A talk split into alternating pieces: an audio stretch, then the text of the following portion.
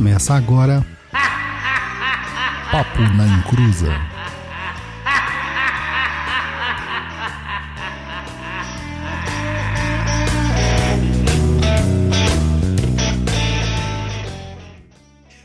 Começou e toda escrita é mágica. Aqui é Douglas Rainho falando pra vocês. Esse episódio aqui vai ser diferente, vai ser quase um, um monólogo.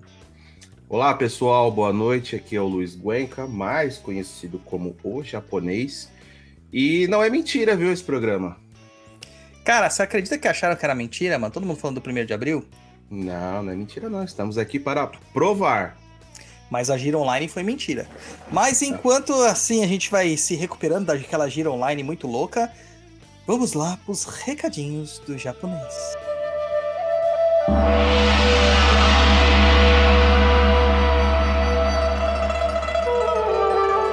Recados do japonês, né? I'm Japanese! I'm Japanese! I'm Japanese! I'm Japanese! I love Japan! I love Japan! I love Japan! I love Japan! É isso aí, meu povo. Chegamos no episódio mais esperado que reprise do Chaves, né? Pontos riscados. Mas antes de entrar aí nesse tema, vou deixar aqui uns recaditos para vocês, tá? É, o nosso programa aqui, como todo mundo sabe, é feito para vocês e mantido por vocês. Então, precisamos aí, pedimos muito a sua ajuda e colaboração com o nosso projeto. Você pode apoiar aqui o papo dando sub, ou seja, se inscrevendo lá na Twitch, mandando tier, assim que fala, tier. Também lá na Twitch, Superchat aqui no YouTube, Super Stick também.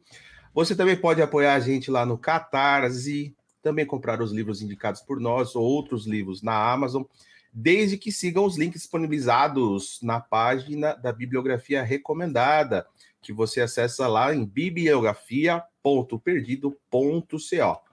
Quer apoiar no Catarse? Então anota o endereço aí, catarse.me barra papo na encruza. Você já é apoiador?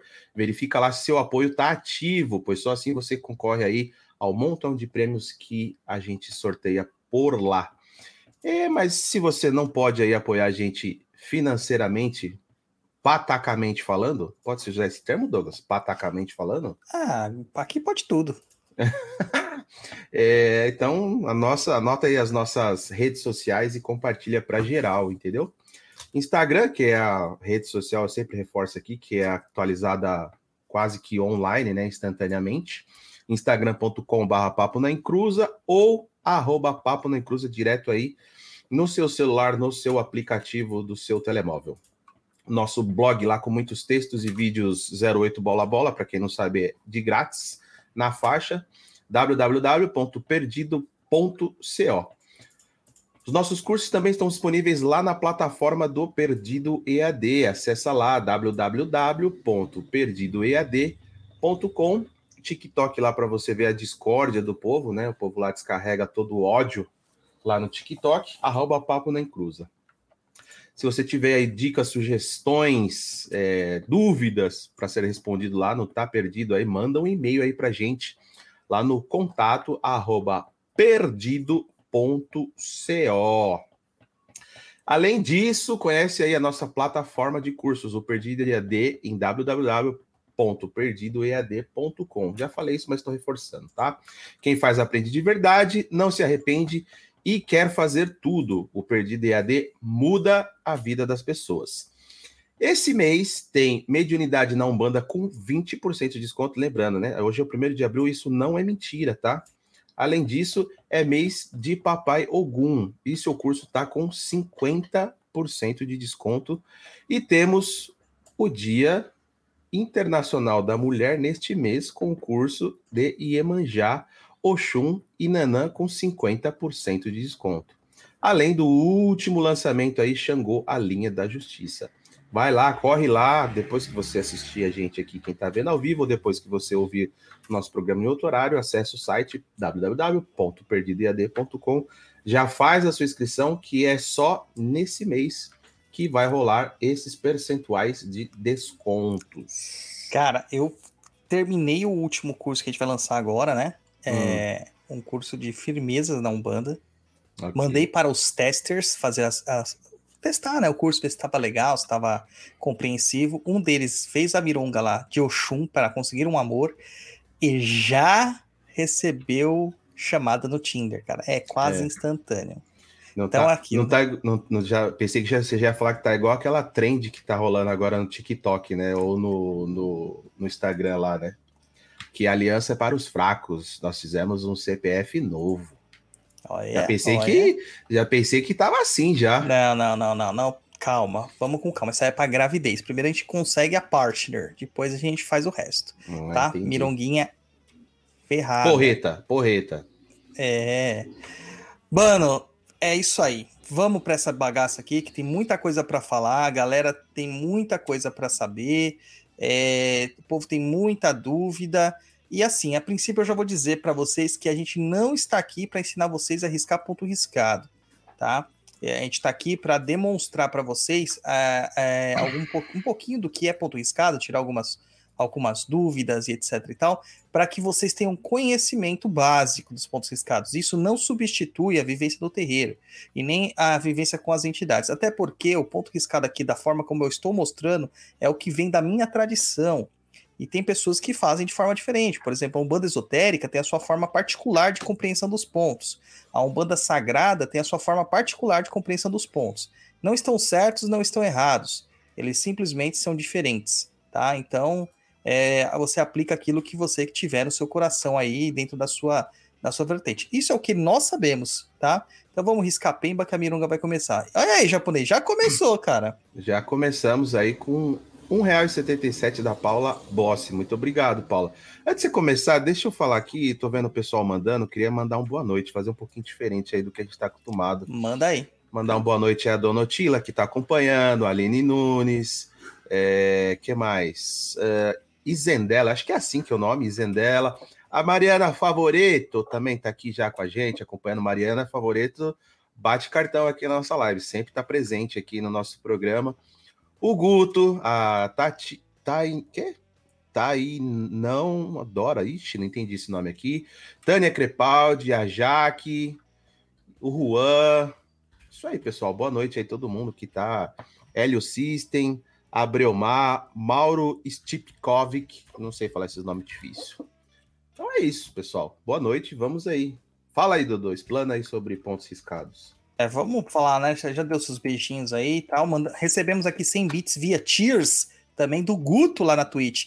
Gente, essas questões aqui de super chat, super sticker, lá na Twitch com o sub, sub prime, com o Cheers que vocês nos ajudam, isso é essencial para a gente manter o nosso projeto de pé, tá? É essencial para a gente conseguir continuar aquilo que a gente precisa. E também a sua manifestação nos chats, conversando, etc e tal. Então é importantíssimo que vocês se manifestem com a gente. Primeira coisa, né? É, o que são pontos riscados? Você sabe, japonês, o que é um ponto riscado, cara? Cara, explicar para você exatamente o que é um ponto riscado, eu não sei. Eu sei que Lógico, tem, um de- tem, um, explique. tem, um, tem um desenho, né? Tipo assim, cada desenho de uma entidade, o que você vai significar. Tenho perguntas também sobre esses pontos Olha. riscados aí. Olha, aí que, Mas assim que eu gosto mas- de japonês. Mas basicamente o que eu vejo é um desenho remete a uma entidade. Basicamente é isso. Exato, pode ser isso e pode ser muito mais, tá? Para quem tá acompanhando a gente aqui pela, pela live, estou compartilhando agora aqui com vocês um ponto riscado, um exemplo de um ponto riscado. Tá claro, tá estilizado, tá tudo bonitinho, que isso aqui foi feito por um, por um processo de bordado, tá bom? Então aqui que nós temos aqui, temos alguns símbolos que nos remetem, e de olhar o ponto riscado, nós meio que já identificamos que isto é um ponto riscado, provavelmente de um caboclo, né? Pelas suas cores, pelos seus símbolos, etc.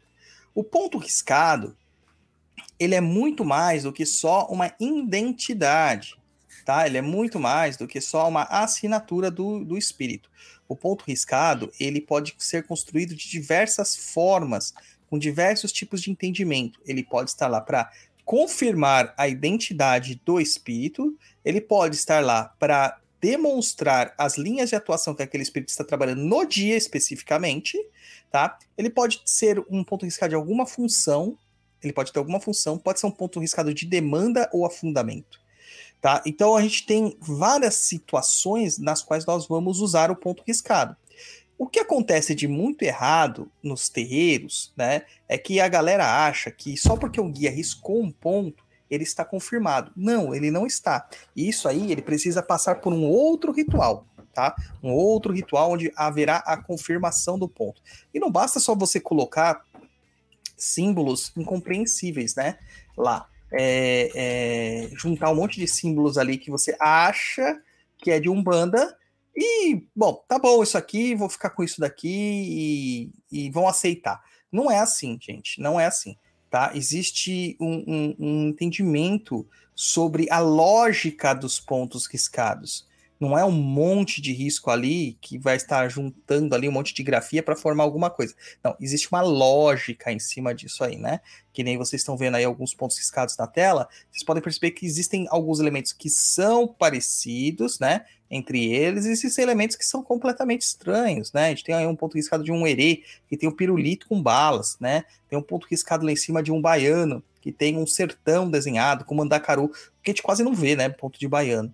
Tá? Então, não tem uma métrica muito ajeitada para dizer é isso, é isso, aquilo é aquilo e ponto.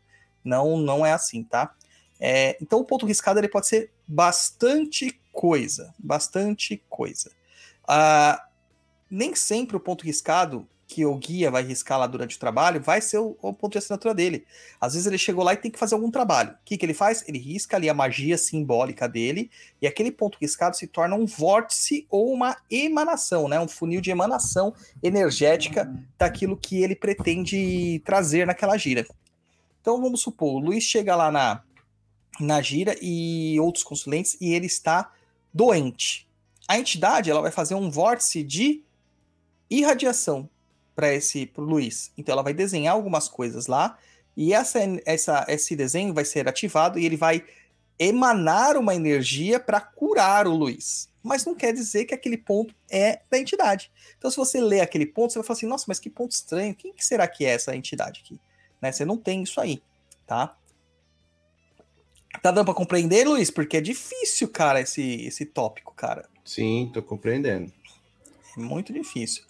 O, os pontos riscados, eles são muito queridos pelas pessoas, né? As pessoas querem muitos pontos riscados, só que elas não compreendem o que significa de fato. E muitas vezes elas procuram um ponto riscado meio que menosprezando o que os pontos riscados significam. É só para confirmar, cara, isso é um absurdo, cara. Só para confirmar, né, o meu o meu guia. Cara, isso é de uma mesquinhez tão grande que, cara, não dá para admitir, né?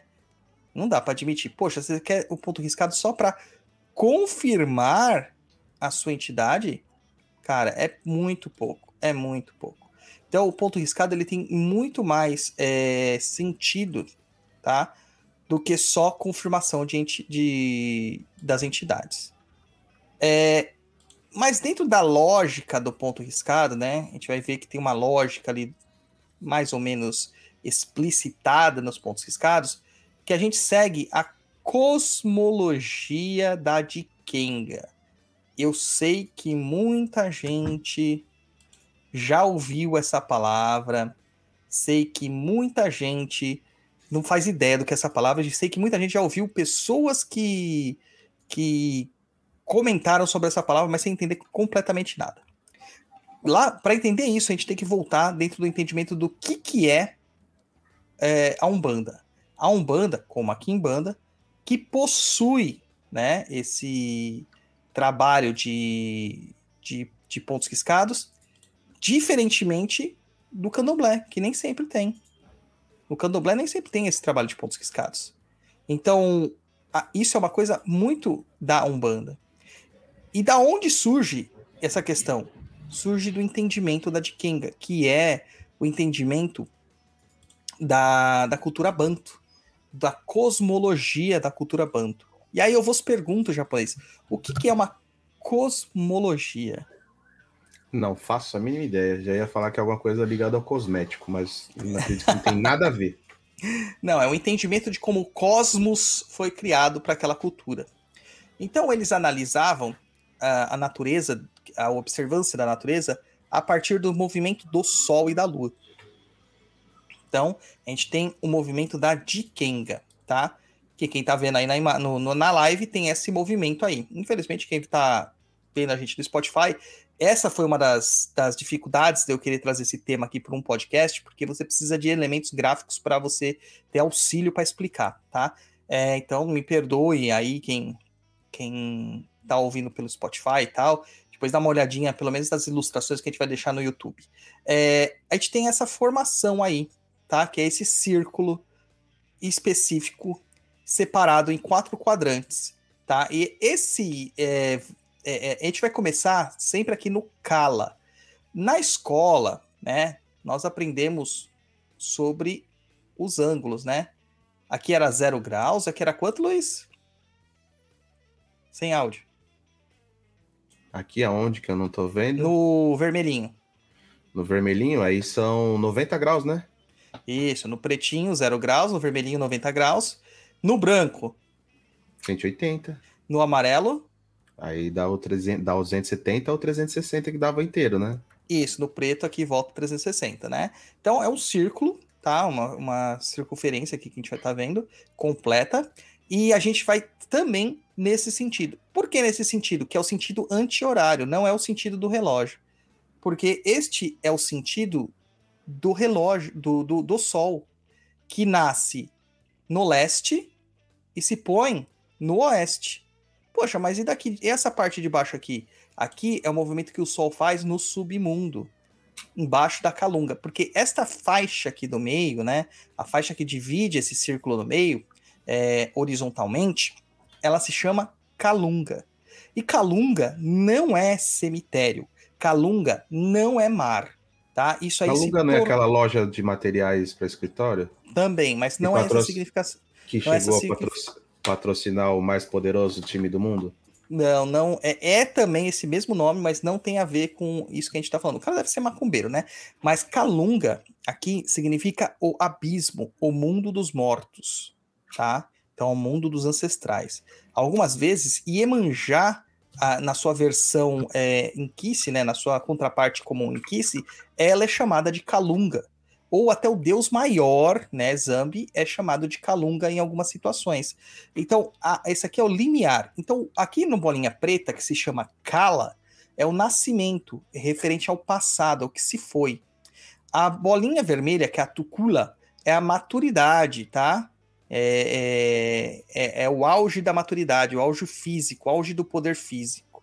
É de quando nós estamos encarnados, o entendimento desse, tá? Aí a gente tem Luvumba aqui embaixo, que é a morte e o futuro, aquilo que a gente não sabe. E aí nós morremos e nós vamos para o mundo da Calunga, né? Na parte do Impemba, da, da Pemba, aqui em Pemba. E a gente vai passar do Luvumba até o Mussomi, Mussoni, tem o poder espiritual, é o auge do poder espiritual, até voltar para Kala e renascer. Esse é o entendimento. Então, vocês podem perceber que quase todos os pontos riscados, eles seguem essa estrutura. Então, se um- existe uma simbologia nesse quadrante preto, ele quer significar muito sobre situações no plano físico, de quando essa pessoa era encarnada, ou no seu nascimento, ou no seu passado, ou na sua eh, juventude. Ref- eh, são poderes juvenis que ele tem. Quando tem aqui no, no vermelho, são poderes já na maturidade, tá? Quando está no branquinho aqui, é na infância espiritual, e quando está no amarelo, é na maturidade espiritual. E no meio é o equilíbrio. Se eu tiver um símbolo passando de baixo para cima, ele está saindo do plano espiritual e indo para o plano material. De cima para baixo, está saindo do plano material e indo para o plano espiritual. Então, se eu tiver uma flecha, Luiz, saindo aqui de Mussoni, apontando para Tucula, significa que Está renascendo. está indo do plano espiritual para o plano material. Pode nascer, tá nascendo. Isso. Isso é, tá trazendo, às vezes, né? A energia que a gente tá trazendo do plano espiritual para o plano material. Aí você tá no Tucula e vai pro Mussoni. Peraí, Tucula, aí você tá saindo do plano eh, terrestre e indo pro espiritual. Isso. Então você tá trazendo alguma coisa pro plano espiritual. Você tá devolvendo alguma coisa pro plano espiritual. Tá? Então, esses entendimentos eles têm que ficar muito claros. Por exemplo, é, flechas que vão da infância, né? É, da, da, da Impemba até a, até a infância da Insec, que é aqui no parte preta, o que, que acontece? Ele designa também a mesma coisa, energias que estão vindo da parte espiritual para a parte da infância, ou seja, provavelmente ele já nasceu com esse tipo de sabedoria, é um, um detalhe, entendeu? Ou está trazendo uma energia de vigor espiritual, de uma energia de, de refrescância, de frescor, de juventude espiritual, de novidade, de renascimento espiritual para o plano material. Esses entendimentos, eles parecem ser complexos, mas eles são muito simples quando você começa a analisar eles dentro dos pontos riscados, tá? Essa que é a ideia. É... Quase todos os pontos riscados vão seguir essa métrica, tá? Vão seguir essa métrica. E por que que segue essa métrica? É uma métrica circular, as pessoas podem falar, ah, a gente sempre está é, é, andando em círculos. Não. Na verdade, o entendimento Banto da, da, da sua cosmologia, né, da idade Kenga, é que as nossas vidas são em formato de funil, tá? Em funil. A gente pode até às vezes passar perto de uma parte de uma existência passada, é, tem é, a impressão de ser algo cíclico, porque você sempre está girando, mas você nunca está girando no mesmo ponto. Isso fica claro para entender? É um funil. Todo mundo sabe que é um funil? É um vórtice, né? um, um, um redemoinho, essas coisas aí. É o, o redemoinho do Saci, né? O, o mais ouço é funil no meu trabalho. Ah, é por causa das fornilhas de marketing, né? Funil de, de venda. É. Seu, seu funil de venda, seu funil de venda. Nossa senhora. Isso aí é complicado, cara. Isso é complicado. Algumas pessoas vão dizer, de forma muito equivocada, tá? Que existem pontos riscados em outras codificações, tá?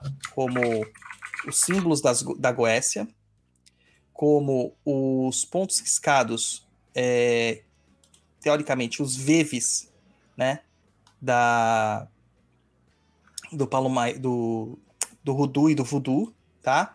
Ou as patipembas do Palo Mayombe. Né? E também tem os pontos riscados, que eu não lembro o nome agora, do Maria Lionza. Na verdade, na verdade, não é bem assim, tá, gente? Não é bem assim. A, a, cada doutrina, cada religião vai ter uma forma de se manifestar sobre é, magia arriscada. Isso não quer dizer que é a mesma coisa. A forma estrutural é diferente, apesar de serem riscados geralmente com é, entendimentos muito aproximados. Então, são símbolos usados para determinada é, evocação de determinadas forças, para simbolizar determinadas forças, para cura, para demanda, para trabalho de adiantamento, tudo isso. Só que não necessariamente eles são exatamente a mesma coisa. Então, o Veve não segue o entendimento da Tikenga, tá? Da Tikenga já é, é compreendida pelo povo brasileiro não é pelo panto original, né? A, a, o Paulo Mayombe, nas patipembas dele, não tem a mesma ideia, tá? É, são ideias similares, tá? São ideias similares. Os pontos goéticos não são iguais. Os pontos goéticos, que a gente chama muitas vezes de selos goéticos, eles são realmente isso, são selos, tá? Para encerrar ali uma estrutura que nós vamos ter tá? Então, é, são coisas diferentes. Aí na tela vocês estão vendo aí, ó, o Veve de Voodoo tem uma, uma forma totalmente diferente, um grafismo totalmente diferente, né? Mais artístico, por assim dizer. Nossos pontos, eles são mais simples, tá? A Patipemba do Palo Mayombe, ele sempre vai ter essas questões aqui, ó, das setas no centro e dessa seta em curva, praticamente, ou, ré, ou reta mesmo, tá? Isso aqui, na verdade, são espíritos, é o Indoque e o Infumbi trabalhando. E os outros símbolos laterais são para outros propósitos, tá? E os símbolos da Maria Leonza, geralmente eles são riscados no chão dessa forma, iluminados, para colocar as pessoas lá dentro. É totalmente diferente, por exemplo, dos nossos pontos riscados, que são bem mais simples, tá? E que podem ser riscados de várias formas. Compreendendo isso aqui, gente, né? Compreendendo isso daqui, uh, ganhamos até, ó, cincão japonês. Muito obrigado, Mariana Favoreto. Então, compreendendo isso aqui, A gente tem que entender que, apesar de existir coisas assim. Ah, o pessoal que fala assim, ó, pronto, acabou com a graça que eu tinha de tentar fazer paralelos entre pontos riscados de mitos de Lovecraft com os pontos de Goethe e afins. São coisas diferentes. Não é porque a gente tem, por exemplo, a gente tem uma assinatura. Nossa assinatura segue os caracteres indo-arábicos, sei lá, né, latinos, na verdade. É, nos caracteres latinos, nós conseguimos escrever várias línguas diferentes. Várias línguas diferentes. Às vezes, um nome precisa de uma transliteração de grafia. Nem todos os nomes são assim, né? Mas, tipo, Guilherme vira William em inglês. Né? Tiago, em português, vira James em inglês. Então, você vê essas diferenciações aí que às vezes tem essa transliteração. os símbolos são a mesma coisa, tá? Com a mesma coisa.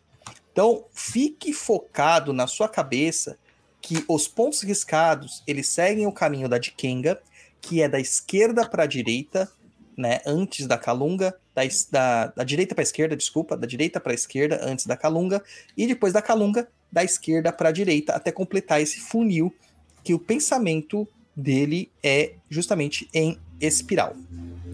Certo? Compreendidos isso? E aí, a pergunta é assim: como que eu posso usar um ponto riscado? Com que que é riscado um ponto riscado? Né? Você sabe, Qual eu já falei Qual intuito? Tem um, tem um outro nome de ponto riscado que é Zimba. É, as Zimbas. Isso é muito antigo. Poucas pessoas sabem sobre isso hoje, poucas pessoas falam. Mas as Zimbas é uma outra forma de falar sobre ponto riscado. Então, ponto de riscado. Ponto, Ai, Calunga aí, com, com o craque Neto. Com ponto riscado de assinatura. Ele é usado para identificar uma falange ou um espírito. Então, um tranca-rua das almas, nem sempre ele vai ter o mesmo ponto que um outro tranca-rua das almas. Podem ser similares e às vezes podem ser completamente diferentes. Cada tranca-ruas tem a sua forma de se apresentar. E no seu ponto vão aparecer as irradiações que ele trabalha, os subcaminhos que ele trabalha, né, as forças às quais eles estão ligados e como ele trabalha. E para isso a gente precisa da interpretação do ponto na Dikenga, que não é o propósito desse nosso podcast, porque isso tem que ser aprendido assim, ó, de boca a ouvido no terreiro, riscando o ponto no chão, tentando interpretar o ponto, porque não existe um dicionário para isso, tá? Ele tem que analisar o comportamento da entidade, verificar o ponto riscado e etc, etc, etc. Tá? É, esse ponto de assinatura ele é usado não só para identificação, como para evocação de uma entidade. Então, se eu souber um ponto riscado, é, e a gente tem naqueles livrinhos, né, 5.555 pontos riscados, etc, etc, etc, uh, aí você vai pegar qualquer ponto riscado lá, tá? Lá, é Exu Pantera Negra. Você vai pegar aquele ponto riscado, vai evocar ele, vai ativar ele, e aí, sim, a energia daquele espírito vai vir ao seu encontro. Tá? Ele vai ser evocado, ou seja, vai ser trazido fora de você, não é para incorporação. Tem muita gente que acha que tem que riscar o ponto para incorporar. Não. O que quem tem que incorporar, quem tem que riscar o ponto para incorporar não está fazendo da forma bem correta, porque o ponto riscado ele é riscado pela entidade já incorporada ou riscado pelo seu médium para evocação daquela entidade. Evocação externo com e. Invocação é interno com i. Aí no caso do invocação seria a incorporação, mas não é o propósito do ponto riscado. Para ter uma incorporação você precisa do transe mediúnico nem todo mundo possui a capacidade de transe mediúnico. Então, o que, que a gente faz? A gente usa da evocação nestes casos. Então, todo mundo pode trabalhar com todo tipo de espírito utilizando a evocação.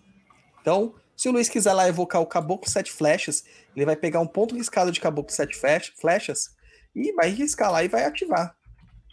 Vamos ver se eu acho aqui. Deve ter uns milhares na internet, né? Diferentes. Ah, tem um monte, cara. Tem um monte diferente. Aqui tem um monte de caboclo de, de ponto riscado diferente de caboclo sete flechas.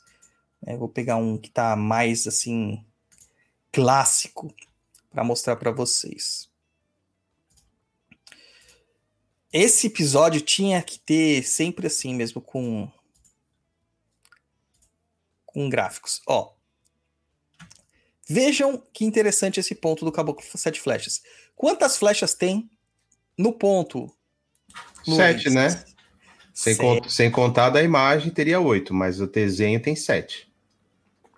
Sete, muito bem. Né, não, não, da imagem não conta, né? Só do, do desenho. E aí, olha que interessante. Quantas, quantas flechas a gente tem saindo da, da maturidade espiritual indo para maturidade é, é, física aqui? Sete. Três. Não, três. Né? Partindo do, do direita inferior para a esquerda superior, Hum, três. são três. E o inverso é a mesma coisa. Demonstrando o quê? Um equilíbrio. E aí você tem uma flecha no meio, que é a flecha direcionadora desse equilíbrio. Ou seja, essa é uma entidade que já alcançou um equilíbrio em todos os sete caminhos. Quando a gente fala de sete na Umbanda, o que, que a gente está falando? Sobre tudo. Todos os caminhos. O sete você substitui por tudo. Tá? Então, o caboclo, ou tudo ou todos, né? Todas as flechas. Flechas é direcionamentos. Então, ele é capaz de direcionar todas as áreas da vida: amor, trabalho, saúde, fé, demanda, justiça, movimento, é, cura, prosperidade, tudo que você puder imaginar, esse caboclo consegue. E ó que interessante, ele tem uma flecha aqui, ó, embaixo, né, no centro, que vem de baixo, sobe e lá em cima ele encontra uma estrela. A gente vai ver sobre as simbologias, mas eu vou, eu vou apressar aqui para vocês entenderem. Essa estrela representa magia magia. E aí tem mais duas estrelas nas laterais, bem aonde passa a Calunga. Ou seja, ele aprendeu o processo mágico com a morte e trouxe aquilo que ele aprendeu também em vida. E temos dois, duas cruzes lá embaixo. Provavelmente isso demonstra que é um caboclo que foi catequizado e que possui domínios da fé cristã. Tá? Lembrando que a cruz nem sempre quer representar isso, mas nesse caso aqui, dessa imagem, provavelmente é isso. Tá? Que, que tem o equilíbrio, porque ele, ele, ele tem isso aqui no pós-vida, né? Então ele traz essa questão aqui do pós-vida. Vê como é complicado você pegar qualquer ponto aí, etc e tal, e falar, putz, isso aqui é de tal entidade. Aqui ficou evidente, né? Sete flechas. E aí, se eu quisesse evocar o caboclo sete flechas, eu risco esse ponto do jeito que tá, chamo ele e ele vem, tá? Mas aí a gente pode pegar aqui, cara, um outro ponto qualquer que as pessoas falam que também é de sete flechas. Que eu vou pôr na tela aí para vocês verem. Necessariamente para você incorporar, você precisa ter o ponto riscado ou você pode sem precisar riscar? Não, para incorporar não precisa do ponto riscado. Mas uma vez incorporado, o guia tem que riscar o ponto riscado dele. Esse é o processo de confirmação para saber se o guia está realmente ali ou se é coisa, é coisa da cabeça do médium. É, existe essa estrutura que a gente vai analisar para saber se tem coerência. Aqui, ó, é também uma, um ponto riscado de caboclo sete flechas. É um, também. Mas, cara, não tem nada dando indício que isso é um, um caboclo sete flechas. Se eu olhasse aqui, eu falaria que era um caboclo três flechas, ou um caboclo sete estrelas, nessa ideia. Tá? Por isso que é preciso ter o entendimento da entidade, conversar com a entidade, saber o que a entidade está pensando, saber como ela se apresenta e depois, depois é, colocar isso dentro da, da, da estrutura aqui da leitura. Por quê? A gente sabe que ele é um caboclo, ok? Ele apresentou-se como caboclo, beleza. Flechas, tem flechas aqui, são três flechas, tá? São três flechas de boa. E tem o sete aqui como sete estrelas, que são os campos de magia. Provavelmente esse é um caboclo que não atingiu ainda um grau de maturidade tão grande quanto os sete flechas que a gente mostrou anterior. É, é, mas ele está a ponto de chegar lá. Ou pode ser um caboclo que atingiu esse grau de maturidade, mas que trabalha mais com magia e menos com direcionamento, que é o caso das, das flechas, que é direção. Você define uma direção e uma impulsão. Né? Quando a gente tem um arco aqui, a gente está impulsionando ao longe. Então, essas coisas a gente tem que sempre deixar na mente para ter o um entendimento tá? desses pontos riscados. Então, é assim: como que eu vou ter certeza que o ponto riscado do meu guia tá certo? No ritual de confirmação, o guia chefe da casa vai dizer se tá certo ou não. Tá? Vai dizer se tá certo ou não. Ah, mas teve um guia que me passou um ponto e pediu para eu chamar ele sempre com esse ponto, mas não é o ponto de assinatura dele. Aí é um ponto de trabalho. É um ponto de evocação do guia. E que às vezes ele é uma chave apenas. O, o que, que é uma chave no ponto riscado? É uma parte, né? É, é só uma, uma minúscula parte do ponto naquilo que é mais importante, tá? Não vai ter a, toda a estrutura do ponto riscado, mas também você, você vai ver que não tem, é, não é tão simplório assim. Tem alguns elementos que vão identificar o guia, tá? Deixa eu ver se eu consigo também compartilhar isso aqui. Hoje tá cheio desse compartilhamento, hein, Luiz? Cheio desse compartilhamento. Isso aqui é um trabalho que eu estava fazendo. É, faz parte do curso que a gente tem de Exu né? E o caminho da esquerda, que eu recomendo a vocês que façam, tá? E aqui estão algumas chaves para chamar os Exus. Então você vê aqui, ó, a chave de tranca-ruas, né? Eu tenho um cruzeiro aqui que me lembra muito uma rua, né? Que lembra muito uma rua. Tem aqui a chave do Exu Tiriri, né? É, vou ter outras chaves aqui também, ó, que ficam mais evidentes, né? Chave do João Caveira, chave do Exu Caveira, Tá vendo? Não é o, o ponto riscado da entidade, mas são chaves de acesso, chaves de chamada, tá? Tá lá no nosso curso Exu, o caminho da esquerda. É... Se não é de assinatura, a gente tem um, outros tipos de ponto, que pode ser o ponto de trabalho ou função, que é o nome que a gente faz, que é a magia usando o ponto riscado que é justamente a magia usando o ponto riscado, tá? E temos os pontos de afundamento, que na Kimbanda a gente chama de achós, tá? É, que são pontos de afundamento, pontos de demanda. Na verdade, você vai pegar essa energia que está sendo enviada contra você, você vai afundar essa energia para o centro da Terra para que no centro da Terra ela seja neutralizada. Então, ponto riscado é o que não falta para você trabalhar. Então não é só aquela coisinha de assinatura do guia, gente. Então para com esse entendimento de, pô, é só é, é, é, é coisinha do guia, só para saber o nome do meu guia, etc e tal. Não é, tá? Não é signo. Isso não é signo. Certo, japonês? Certo. Você tomou, vou tomar também. Só que eu vou Água. tomar Coca-Cola. Ah, Coca-Cola, mano. Pô, eu fui no médico e o médico me proibiu coca, doce, açúcar, carboidrato, gordura, fritura. Eu falei assim, pode me matar. Ou seja, vai morrer, né? Porque a pizza, a McDonald's e a Coca-Cola. Já falei, pode me matar. Segunda-feira começo já uh, as aulas físicas. Hum. Vou diminuir a meu, minha silhueta. E é isso aí, mano. E aí é. Eu já falei assim, eu tô com uns monte de cabelo branco aqui e agora é ladeira abaixo. Acabou, acabou, acabou a vida, acabou a vida. Mas aí, já que acabou a vida, a gente vira um espírito e ensina de macumba. É isso aí. E aí, como que você acha que eu posso riscar estes pontos, Luiz? Como eu posso construir esses pontos para evocar essas entidades? Fala aí. Você pode riscar no chão, com giz. É, isso. Não sei se com caneta seria ideal, acho que não seria Basicamente. Pode com... também. Pode, pode também? também? Pode. Então, se pode, você pode usar qualquer coisa que escreva, né? Um pincel, um, enfim, qualquer coisa que, que forme um desenho. Exatamente, japonês. Por isso que eu gosto de falar com gente inteligente. A gente tem uma questão hoje da, da magia, é, que uma das magias mais populares que nós temos acesso na, devido à internet é a magia do caos. E na magia do caos, tudo é sigilo. Né? Não é que é sigiloso, que é secreto. É tudo você faz um sigilo, tudo você faz uma grafia é, mágica, simbólica, né? E muitas vezes fala assim, ah, ponto riscado é sigilo. É e não é. Porque o sigilo surgiu muito antes da magia do caos. É, mas o ponto riscado ele bebe de uma semelhança original sobre isso. E lá eles riscam qualquer coisa que tiver à mão. No ponto riscado, tradicionalmente, nós fazemos com o giz, que na Umbanda se chama Pemba, tá? Ou Efum, que é um outro tipo de giz. E também podemos fazer com outros elementos, tá? Com farinhas, farinha de trigo, farinha de mandioca, farinha de milho, fubá. Posso fazer com, com com carvão, tá?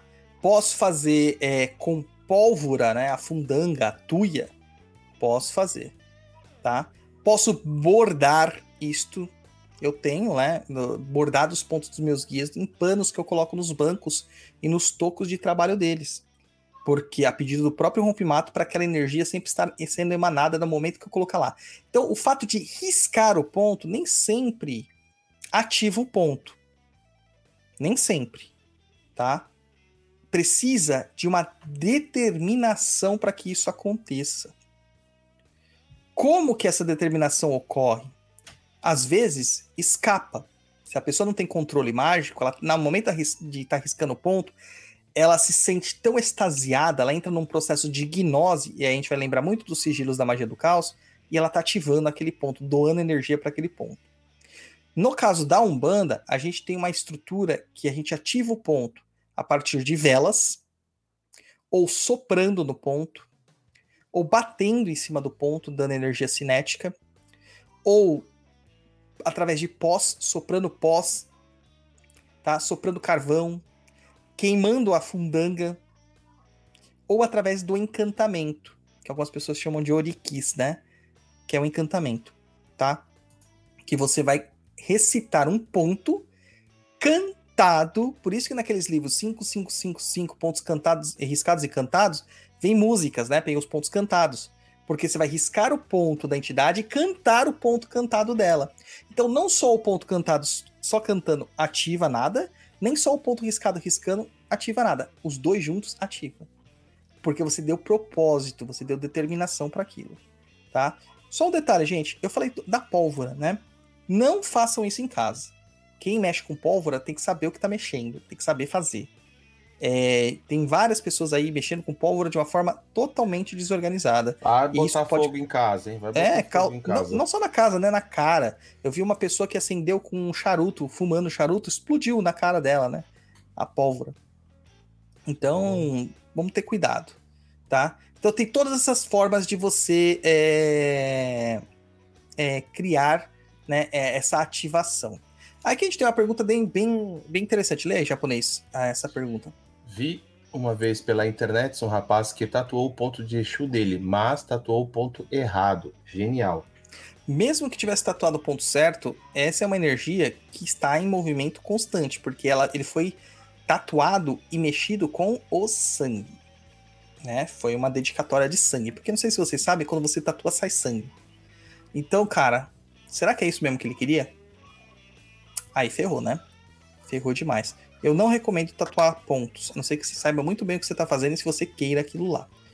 Tá?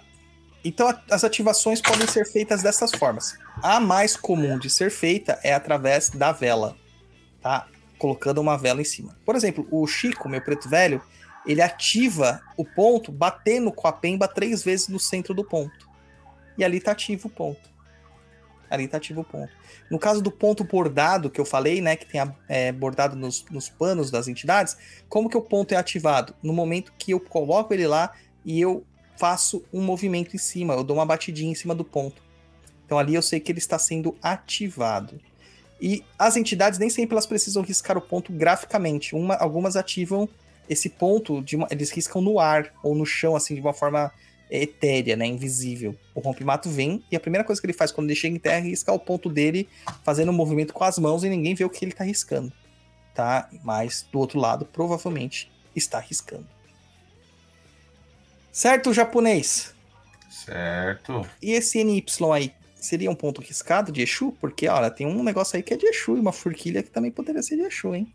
Poderia, mas nesse aqui não é o caso. Tá vendo? Nem tudo é ponto, né? Nem tudo é o que parece. E aí a gente tem a questão do, das pembas, né? As cores das pembas que as pessoas colocam para riscar. Tem gente que fala assim, ah, Exu só pode riscar com pemba preta, né? Pombogira só com pemba vermelha, para Ogum só com vermelha, para Oxum com amarela. Não tem nada a ver, cara. A pemba que nós temos que riscar é a branca. As outras pembas coloridas nós podemos riscar se a entidade pedir que seja feito dessa forma. Uh, o ponto do rompimato, por exemplo, que eu postei aqui agora há pouco, ele é verde e vermelho. Mas quando ele vem em terra, ele risca aquilo lá, de nem usa pemba, né? Mas quando ele precisa riscar o ponto, ele risca no giz branco. Tá? Então o branco é a cor para todos os propósitos. Não precisa ser lojinha de macumba ou terreiro para ter todos os tipos de cores lá disponíveis para você. Eu é, participei de um trabalho de Kimbanda recentemente, onde que o Exu Morcego pediu é, uma pemba preta. Não tinha. Que, que ele fez? Me dá um carvão. Serviu no lugar da pemba preta. Tá? Ali tinha um propósito aquela pemba, até porque o chão era claro, se não risca, se riscasse com branco não ia aparecer, tá? Então é isso aí. É... Olha essa pergunta aqui, olha esse aí comentário. Uma vez o Exu riscou o ponto dele na praia. Eu, distraída, pisei por cima do ponto riscado. Ele disse que me levar pelo pé. É uma falta de respeito, gente. Eu já vi um monte de gente na, na, nos terreiros passando por cima do ponto riscado das entidades. Não façam isso.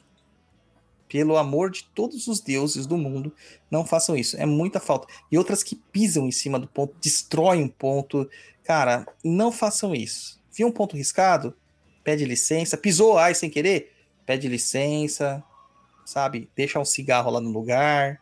Faz alguma menção de algum, alguma paga, etc e tal. E, e segue a vida. Porque, mano, não dá, né? Não dá para você ficar é, se ferrando toda hora, assim, né? Vamos ter um pouquinho de entendimento, que às vezes a gente né, acaba se ferrando um pouquinho mas a gente tem que ter observância do caminho que a gente está seguindo. Então tem que ter observância do, do, do lugar. Se tá numa gira, foca na gira. Não fica pensando na morte da bezerra, cara. Foca na gira, tá? Uh, aqui ainda vocês vendo, né? Tô colocando na tela de novo alguns pontos riscados, onde eu tenho um exemplo aqui de três pontos riscados que estão sem círculo em volta, riscados na ardósia, tá? E um ponto riscado, riscado no chão com o círculo em volta. Qual a diferença deles? Para. Nenhuma. Não tem. Para nossa, nosso entendimento de pontos riscados, não existe isso de da magia estar contida ou não. Isso se dá quando você tem esse pensamento. Ah, se tiver um círculo, eu vou estar tá contendo a magia. Se eu tirar o círculo, vai estar tá com a magia expandida. Esse é o pensamento que a Umbanda Sagrada tem, tá? Não é bem assim. Isso aí é uma coisa que você vai colocar individualmente. Meus guias não riscam nada com círculos, a não ser o rompimato. Mas, na hora que manda fazer o ponto, todos têm círculo. Por quê? Por uma questão de grafismo. Eles dizem que fica mais é, esteticamente mais bonito. Mas na hora de riscar o ponto por trabalho, não precisa fazer o círculo. E não precisa ser é, nenhum as, né? Nenhum sabedor aqui é, de ponto riscado para desenhar perfeitamente como a gente vê desenhado por aí. Não é esse o caso, tá? Então, Todos podem riscar o ponto riscado? Todo mundo pode. Todo mundo pode. Todo mundo deve riscar o ponto riscado? E aí a pergunta vai para o Luiz, que é a orelha aqui. O que, que é aí que você acha? Hum, acho que não. Acho que tem que ter conhecimento né, do que você está fazendo, a entidade Sim. que vai fazer isso. Mesmo se você, vamos dizer, souber o desenho, acredito que não seja a sua atribuição a fazer isso. E aí, sabe o que acontece muitas vezes? A pessoa risca o ponto hum. e ela não sabe o que ela vai falar pra entidade. Ela riscou o ponto só para chamar a entidade. Fez a gente, sabe, perder tempo. Perder tempo. É, mas, enfim, é o que eu falei. Você não tem conhecimento. É, a, que nem aquele meme que fala assim: a entidade chamou. Pra que, que você chamou o demônio aqui da Goécia? Ah, porque eu tô sem amigos, eu queria ver, queria dar um abraço. tipo, mano, a entidade tem mais o que fazer do que ficar ali, né, pra acabar com essas nossas carências, tá? Então tenha calma. É, ah, o meu guia não riscou o ponto ainda. Calma. Paciência. A maior, sabe qual que é a maior é, situação, assim, o maior culpado do guia não riscar o ponto? É o médium que não tá é, preparado. Eu tô, você falou, eu tô, tô, tô, tava lembrando aqui, e você, não vou falar o nome da pessoa, mas você conhece a pessoa, e ela tem ponto riscado tatuado no corpo. Tá, agora eu não sei o que você tá falando. São tantas pessoas que eu sei que tem ponto riscado. Ó, vou fazer só uma, um, uma imagem aqui, você já vai saber. Olha aqui a câmera. Hum, sei, sei, sei, sei. Ah, Se ligou? Mas tá aí. É, Deve ter sido algum pacto. É, entendeu? É, pode ser, mas ele tem ponto arriscado. Tem, no... é pacto. No... É pacto. Se nutre da minha energia que. Aí você. Viu, gente? Eu não, vou, eu não vou falar o nome da pessoa, não vou expor a pessoa aqui, mas enfim, o Douglas sabe quem é. Porque, E tem né? vários outros que tem também.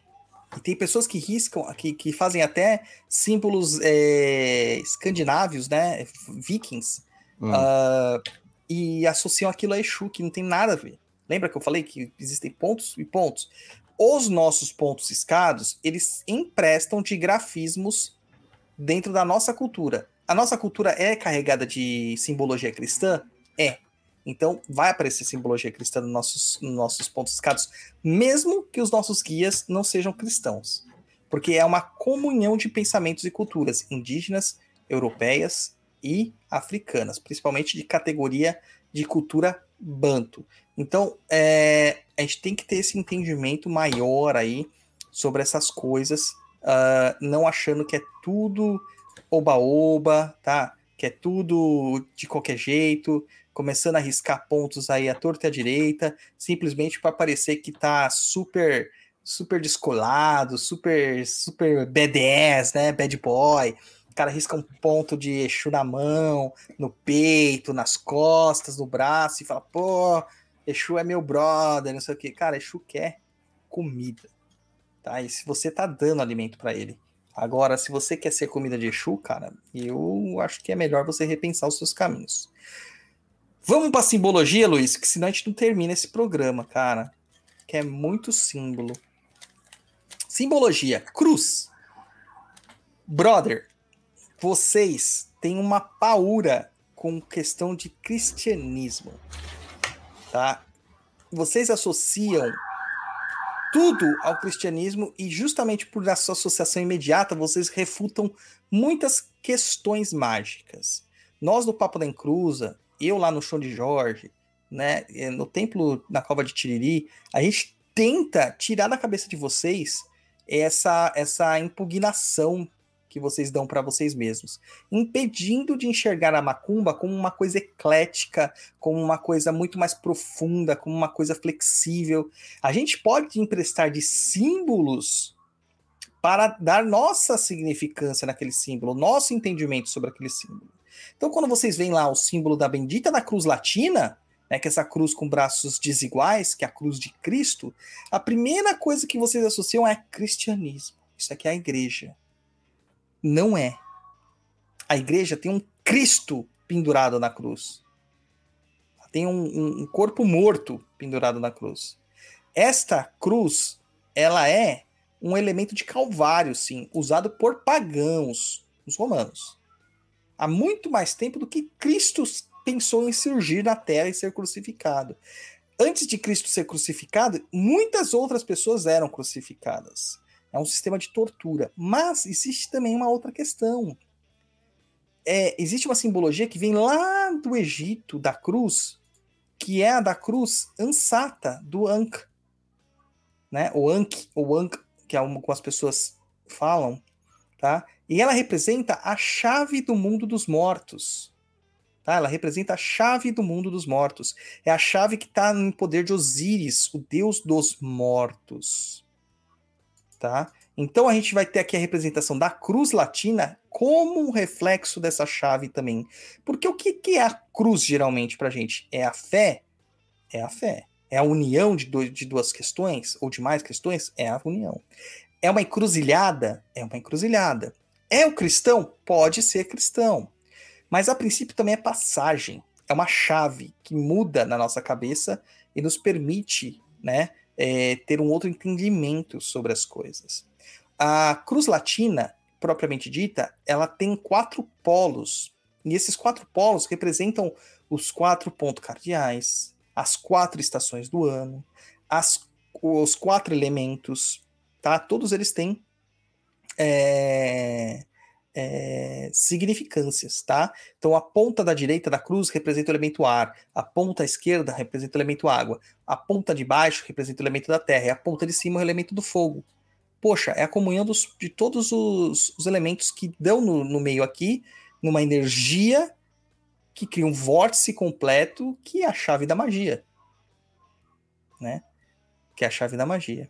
E aí a gente tem a cruz grega, que é esse mais aqui, que também é visto em muitos pontos de pretos velhos. E o que acontece? a pessoa está acostumada que o preto velho gosta da cruz latina. E o que, que ele faz? Ele risca essa cruz grega puxando um pouquinho mais a perninha aqui. E aí, cara, dá ruim, né? Porque não é o ponto certo do, do guia. Por isso que você tem que se permitir o guia riscar aquilo que precisa. E a cruz grega, ela simboliza realmente as encruzilhadas. São dois caminhos que se encontram, tá? Que são as cruzes de braços iguais. É o símbolo de mais. A cruz batismal é como se fosse a, a, a união de todas elas. É como se você pegasse o símbolo de mais, desse uma viradinha dele ali 90 graus, né? 90? É 45, né, Luiz? 45. 45 graus e sobrepusesse em cima da cruz latina. Então vai formar tipo como se fosse um asterisco, né? Asterístico. Como que fala isso aí mesmo, Luiz? Asterisco. Asterisco, né? Não é asterix, é asterisco. É, Tá. Asterístico não existe. Que é o chamada cruz batismal, que é o todos os caminhos que existem, tá? Que a gente chama na macumba de cruz da Jurema. Tá? Que representando todos os caminhos que existem. Tá? Aí o pessoal tá perguntando aqui, ó, e a cruz invertida? É a mesma coisa, só tá invertida. Tá? É uma polaridade oposta, mas ainda representa a mesma coisa: fé, encruzilhadas, uniões. Ah, inverti multiplica. ela. Fala aí. Multiplica por menos um, que aí ela volta a ser positiva, ela volta no normal. É, bo- boa, boa. É, então tem essa questão aí da encruzilhada nesse sentido, da das cruzes. A âncora, que nós vemos muito em pontos de Iemanjá e de marinheiros, ela também é uma cruz. Tá? Era utilizada por- pelos marinheiros como um rogatório. Como um rogatório. Então, ela simboliza a esperança. Geralmente é a esperança. A esperança que o navegante tem de voltar ao seu lar, ver seus entes queridos e afins. Tá? E a cruz do Calvário, que é aquela cruz do que a gente pode chamar de cruzeiro ou cruzeiro das almas, que é uma cruz de braços desiguais, é a cruz cristã, né? Em cima de três degraus que representam as elevações da alma, é, é a cruz da passagem das almas do plano espiritual para o plano material. É onde há o encontro de todas as almas. Pô, e se a alma for budista, se a alma for taoísta, se a alma for, sei lá, é, é, sei lá, shintoísta, é, é, da sinto- cientologia, ela não vai conseguir atravessar esse portal aqui do Calvário, Luiz? Vai. Vai. Com certeza. Você lembra do filme A Múmia? Lembra esse filme? Olha, eu lembro, mas se você me perguntar do filme hoje, Pô, cara, mas tem uma parte lá que era muito significativa, que o carinha lá, um dos caras que estão roubando as tumbas, é, ele encontra com a múmia, ele começa a pegar todos os símbolos que ele tem religioso do bolso e fazendo orações em diversas línguas, até ele fazer a oração com o hexagrama, com a estrela de Davi, a estrela de Salomão, né? E aí a Sim. múmia fala assim, ah, o símbolo dos escravos, né? Lembrando do povo judeu. E aí ele começa a falar na língua dos escravos pro cara para ver se eles se entendem. Pô, cara, é isso, entendeu? Existe- podem existir vários símbolos, mas aqui a questão é a passagem, tá? É a passagem. Tá? O Thiago pergunta aqui, não tem nada a ver com o anticristo, então? Não, cara, não tem, não tem. Tá? Dentro dos pontos riscados, não. Pode ter em outras, em outras é, filosofias.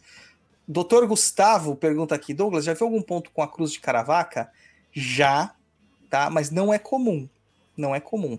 E a explicação é porque aquela pessoa ela tinha uma é, doutrina em vida onde a cruz de Caravaca era significativa. Tá? Olha aí, japonês, pessoal lá dos seus conterrâneos. o Fábio Tadashi. Bom dia e boa noite. Um abraço a todos aqui do Japão. Vou tentar me expressar. Hoje a mediunidade sendo de médios conscientes, não tendo estudo e nem Aí cortou, cara. Aí tá e nem conhe- aqui falou, nem conhecimento é, corre um perigo, corre um perigo muito grande de fazer algo errado. Por essa falta de conhecimento, tenho receio de arriscar qualquer ponto ou fazer com algo errado. Abraço, a, deve ser a todos, né? É, isso aí.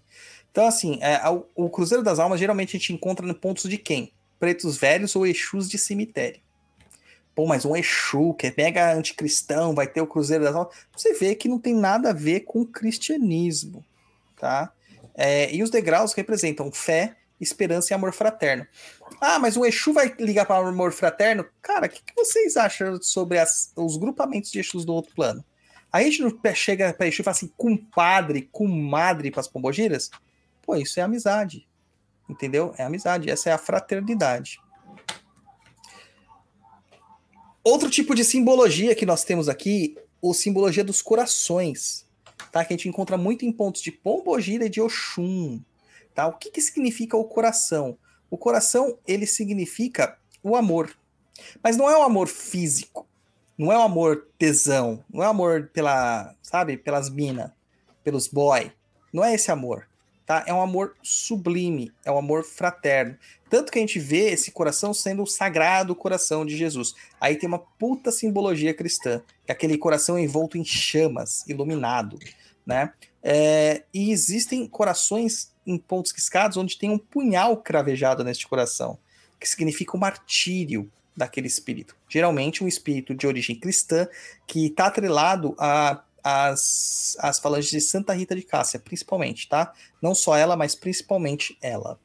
Então a gente tem essa questão do, do, do, do coração. Não tem aquela coisa de fazer o coração com dois, com dois número dois, um invertido, tá, gente? Não tem isso. É coração é coração. É dessa forma que vocês estão vendo aí. Ou quem tá ouvindo no Spotify não tá vendo, mas é aquele coração de amorzinho. A gente vai ter também as espadas, e aqui eu deixei elas bem engrafadas, como elas, eles são feitos geralmente dos pontos. Claro que quando você vai desenhar esse ponto mais bonitinho, você vai fazer uma espada de verdade, né? Mas esta é a simbologia da espada, é como se fosse o número 4 invertido, de ponta cabeça, né? Aquele número 4 de teclado, né? Que é fechadinho. E esse significa espada.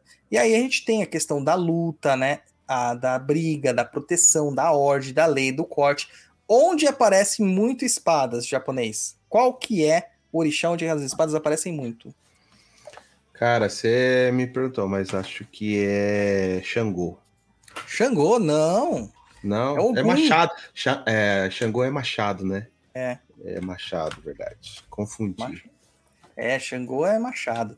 Aqui é Ogum, né? Tem essa relação com São Jorge, militar, o aço, etc, etc. E aí nós temos outras variações dessa mesma é, espada, né?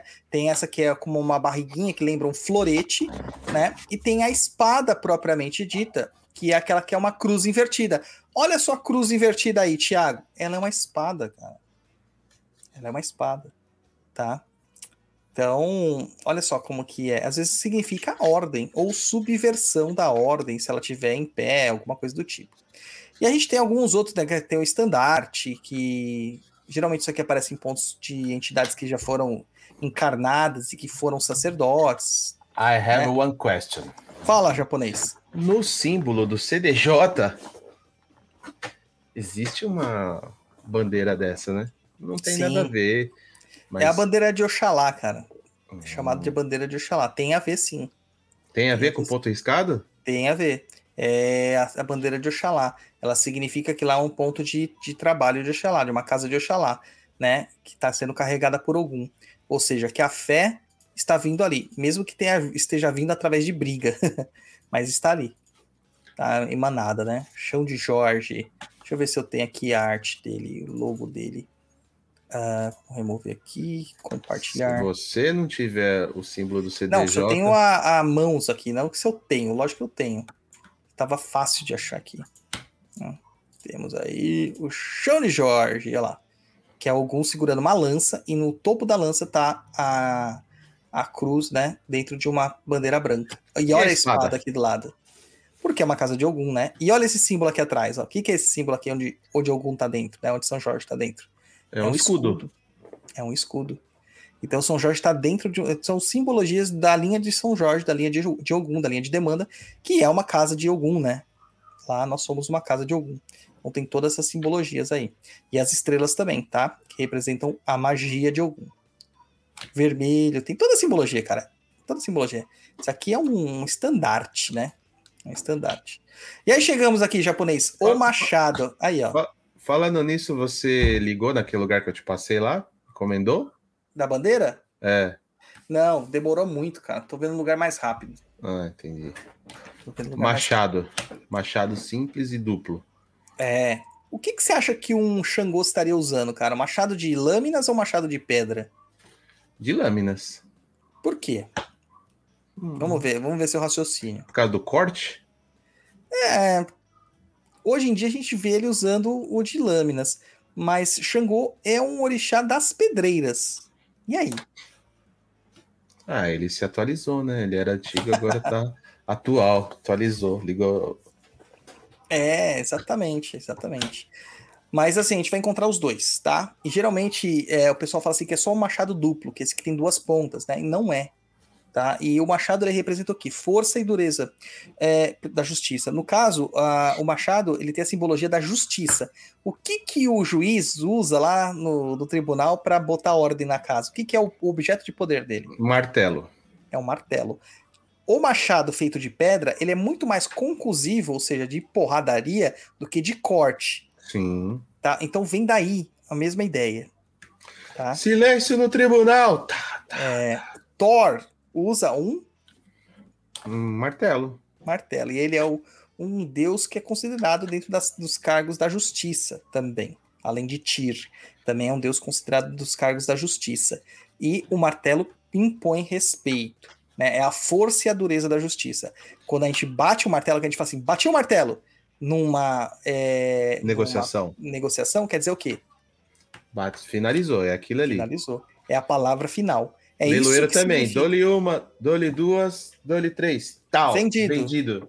é a finalização daquilo ali, é, o- é a autoridade, né? É o poder da autoridade. Então, tanto machados quanto martelos, eles têm a mesma estrutura, tá? Então, eles representam justamente a força, a autoridade e a dureza da justiça. Então, num, num ponto riscado, onde nós vamos ver machados, além do equilíbrio representado na lâmina dupla, nós também representamos essa questão da autoridade. A gente explica isso aqui muito melhor no nosso curso de Xangô, a linha de justiça, tá? Pessoal perguntando aqui, a pedra de raio de Xangô também, né? Também, porque na verdade todas as pedras. Só que Xangô tá ligado aos raios de certa forma, né? Principalmente aos trovões, tá? Então também vamos ter isso aí. A gente vai ter outros elementos aqui, por exemplo, o arco, né? O, o ofá, que nem a gente fala aqui de Oxóssi.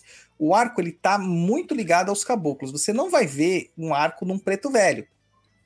Num herê, você não vai ver um arco, tá? Num Exu, não vai ver o arco. Mesmo que o Exu é quimbandeiro, raramente você vê um arco, tá? Ele tá ligado aos caboclos, propriamente ditos, tá? Então ele significa impulsão, porque com arco eu lanço, né, aquela lancinha dele que a gente chama de flecha, né, aquela seta, muito mais longe e com muito mais força, tá? Então ele significa essa impulsão, essa capacidade de enviar para longe. Então se o arco está é, virado assim nessa posição que está o ofá, é, e a flecha está no seu, na sua linha, né, no seu barbante, na sua corda, quer dizer que ele consegue chegar muito longe. E se ele está invertido, quer dizer que ele está repousando. Ele não é mais um guerreiro, ele é um conselheiro agora. Apesar de poder, em qualquer momento, inverter o seu arco para poder trabalhar de uma forma mais ativa, tá? Mais ativa. Temos também aqui as flechas, que confundem a galera, porque flecha todo mundo fala assim, ah, indígena é flecha, né? A gente tem indígena aqui é flecha. Então vai ter as flechas que a gente vai ver que são as flechas retas. E um detalhe que eu quero mostrar para vocês é isso aqui, gente. Olha embaixo aqui dessa flecha. Tem esses, é, tem uns vezinhos aqui, uns circunflexos. Isso, na verdade, são as penas. Então, você que, tá, tá- que não tá vendo a imagem, imagina uma flecha. No final da flecha tem penas. Isso é uma flecha, tá?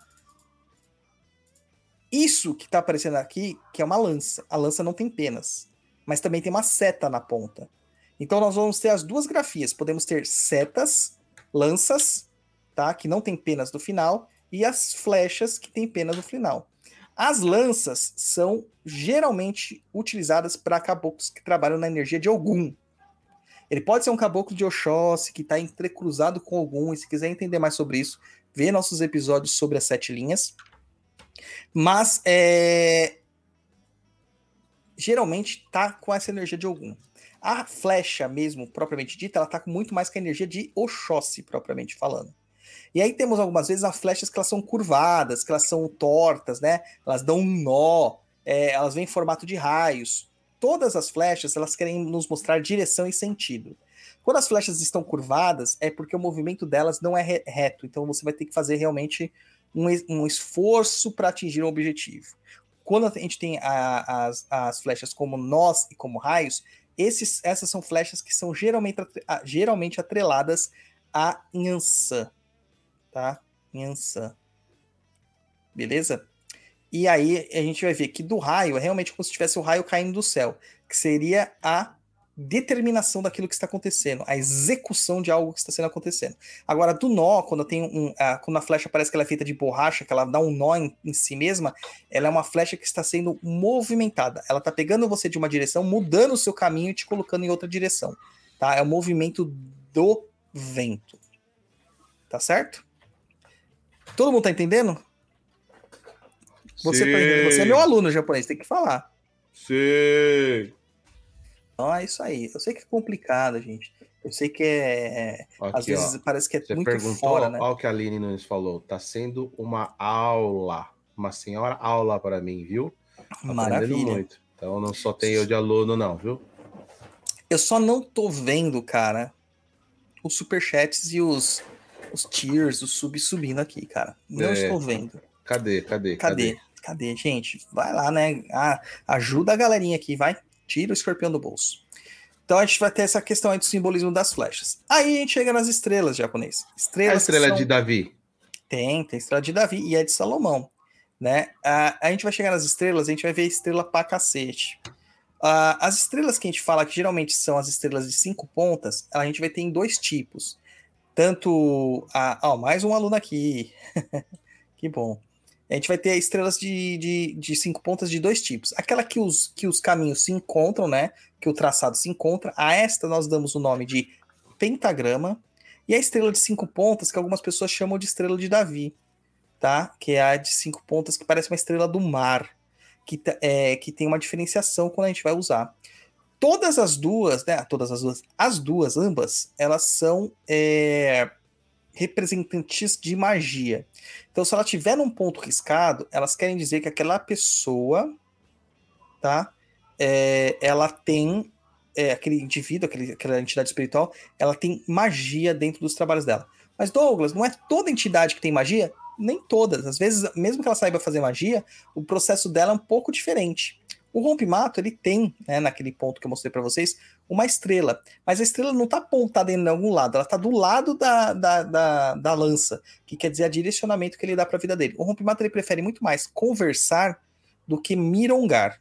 Diferente de outras entidades que a gente sabe que preferem fazer a magia e conversar pouco, tá? Então vocês vão ver bastante esses dois elementos em campos de magia. Qual a diferença das duas estrelas, então, quando a gente vai ver é, em outras identificações? O pentagrama, geralmente, ele vem atrelado a Oxalá e a Ogum, tá? E a estrela de cinco pontas, ela pode estar atrelada a Oxalá se estiver nas partes superiores, ou a Iemanjá se estiver nas partes inferiores tá? Que aí, quando ela estiver na parte inferior ou próxima da, da calunga, né? Que é o ponto do meio, que é, que é a, é a haste central da Dikenga, ela significa que ela é uma estrela do mar, que é uma magia marítima, tá? Uma magia aquática. Olha, mais um super sticker japonês. É, Débora Rodrigues aí mandou um super stickers pra gente. Vamos lá, Muito gente. obrigado. Vamos, vamos mandando aí, ajudando a gente aqui no Papo da Inclusa. Mas a gente vai ter também aquela famosa estrela, né? Que o pessoal fala que é o selo de Salomão, que é o símbolo dos escravos que o cara da múmia fala, né? Dos hebreus. É, que é a união de dois triângulos né, invertidos. E o que, que isso significa, de fato? Isso significa, assim como é acima, é abaixo, é equilíbrio. Geralmente, esta, esta estrela está muito associada a Xangô, por causa do equilíbrio, da justiça que ele traz. Né? Então, está associado a Xangô. Uh, no caso aqui, a gente vai ter um entendimento também que ela também representa magia, mas ela representa magia mais como uma, uma magia protetiva, não como uma magia de ataque. Então, se a gente tiver uma, uma, um pentagrama, ele é uma magia de ataque ou uma magia protetiva, mas se tiver a, a, o hexagrama, que são a estrela de seis pontas, geralmente é magia protetiva ou contenção espiritual, onde a gente prende um espírito dentro dessa, dessa estrela, tá? Temos a estrela de oito pontas, né? É, que é a estrela que, que a gente chama de. Como é? Asterisco japonês? Que é o asterisco que, Isso, asterisco. que pode ser representada de outras formas, né? É, essas estrelas, elas são grafadas para ficarem mais fáceis como um asterisco na hora da, da do desenho, é, mas pode ser feitas de outras formas é, também, com a união de dois quadrados, por exemplo, né, e estilizados ou não. É, essa estrela de oito pontas, ela é muito utilizada pelos pretos velhos, e ela é uma parte da, da, da cruz batismal, que a gente falou lá no comecinho, né, que é essa parte de cima da cruz batismal, como se eu estivesse cortando a parte de baixo, tá? É, então, a, a, questão aqui de, dessas estrelas é mais às vezes eles cortam isso aqui para ficar mais fácil de você acrescentar o ponto riscado. Uh, e ela representa também todos os caminhos e é usada demais por pretos velhos. Então, quando a gente é, for olhar uma estrela de oito pontas num, numa simbologia, tá? Ela vai representar muito questão de sabedoria e ligação com ancestralidade. E que também essa criatura, esse indivíduo, pode trabalhar em todos os aspectos da vida das pessoas, tá? Todos os aspectos. Ó, o Guto mandou um cheers aqui também pra gente, tá? Vamos lá, gente, vamos lá, ajudando o Papo Necruza. E e a gente tem uma, uma estrelinha aqui que é uma estrela de quatro pontas, Luiz, que a gente no, no truco a gente chama isso aqui do quê? Estrela de quatro pontas? Esse losango aqui, ó. Isso é de pica-fumo, rapaz. É uma estrela, cara. É uma estrela. É uma estrela? Estrela de quatro pontos, é o pica-fumo. E essa é uma estrela que a gente vai ver aonde? A gente vai ver muito em símbolos de pretos velhos de Nanamburuque. Nanamburuque. Que representa aquela pedra que. Sabe aquelas pedras que eram usadas para cortar? Porque Nanã tem Kizila com, com Ogum. Então ela não pode usar dos metais.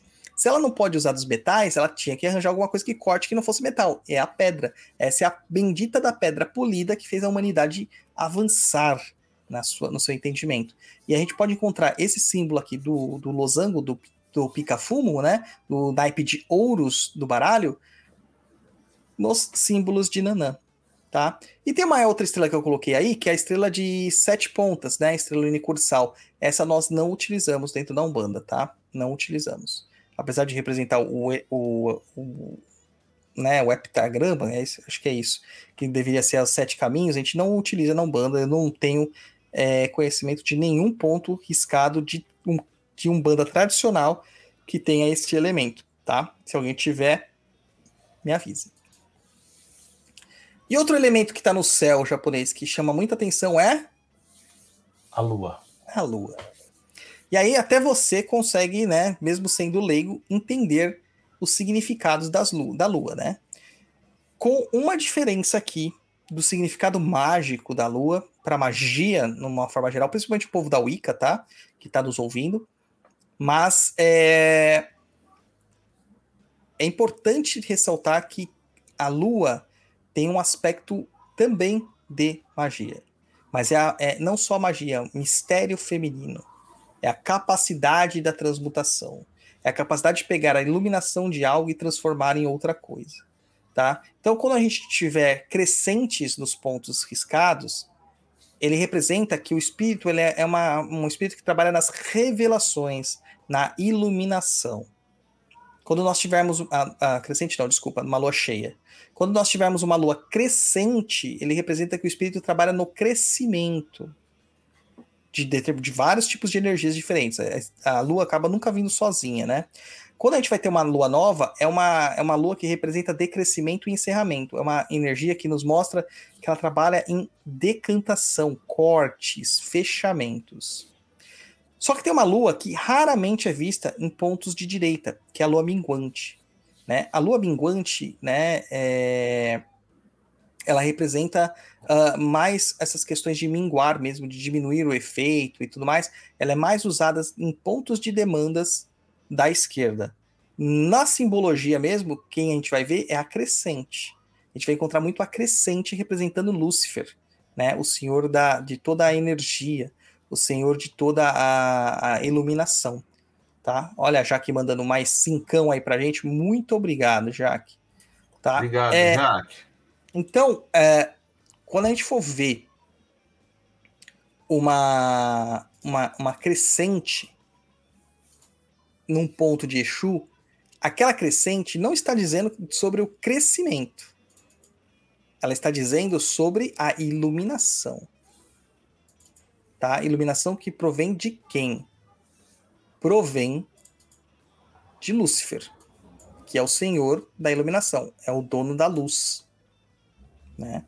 E aí, geralmente, isso aí vem nos pontos riscados, por exemplo, como o que eu estou compartilhando na tela de vocês, que é lá da cova de Tiriri, onde vocês vão ver que a crescente embaixo aqui tem uma crescente embaixo e um sol nascendo dela. É como se aí toda a iluminação, a clareza nascesse dessa crescente. Essa crescente representa também os chifres. E os chifres representam poder. Tá? Então fica aí a clareza para vocês terem entendimento. É, como que os, a, os símbolos podem mudar, mudando também a polaridade da entidade que trabalha com eles. Tá? Então a gente vai ter aí essas questões das luas. Uh, o outro elemento é o Sol, né? E aí o Sol é, é claro, né, japonês? É a expansão de tudo. Calor, luz, iluminação, o próprio fogo. E a gente pode riscar o Sol que nem a gente risca, que as criancinhas riscam, ou fazer o Sol indígena, que é uma grafia um pouquinho diferente, usada em cestarias e em cerâmica, né? Ou fazer um Sol todo bonitão, né? Você pode fazer o Sol da forma como achar melhor desde que você defina que aquilo é o Sol.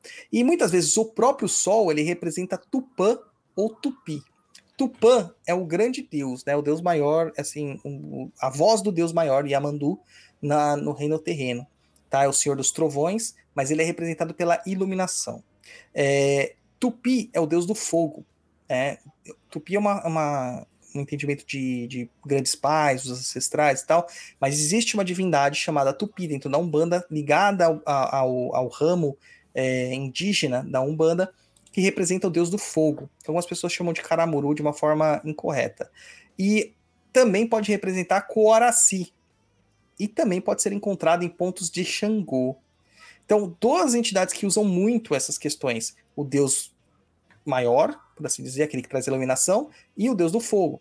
Quem que são esses dois? Na Umbanda, analisando o sincretismo de Umbanda, Oxalá e Xangô.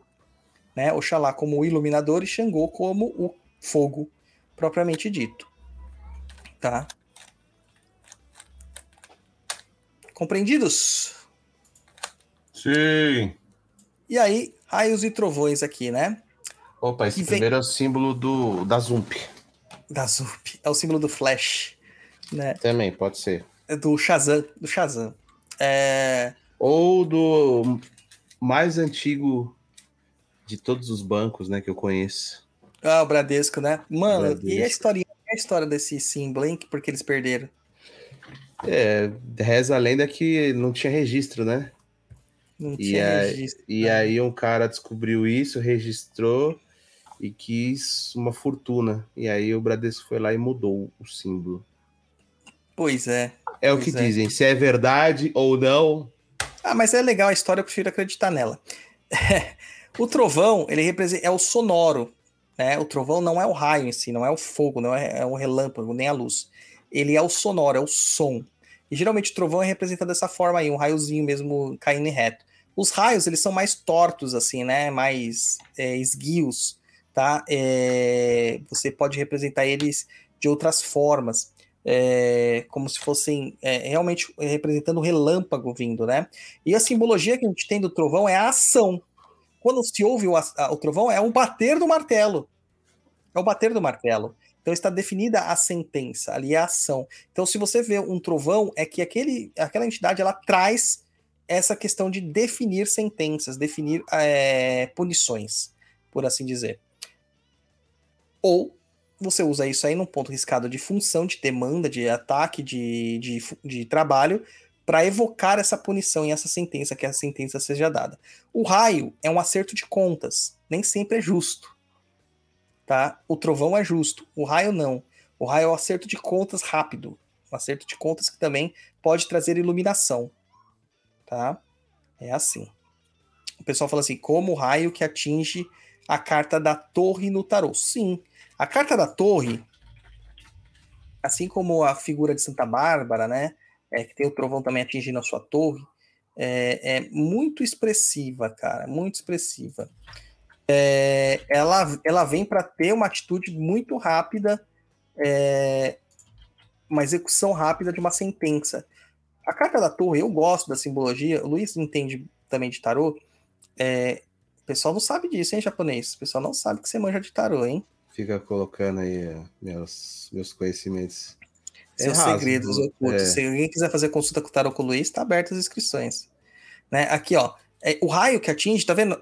É, é, a forma do, que do raio atingir é exatamente a forma da grafia do raio na, nos pontos riscados. É um acerto de contas. É as pessoas que estavam se enclausurando, mantendo-se presos dentro de uma torre, esperando a vida passar e que, por providência divina, tiveram que saltar daquilo ali.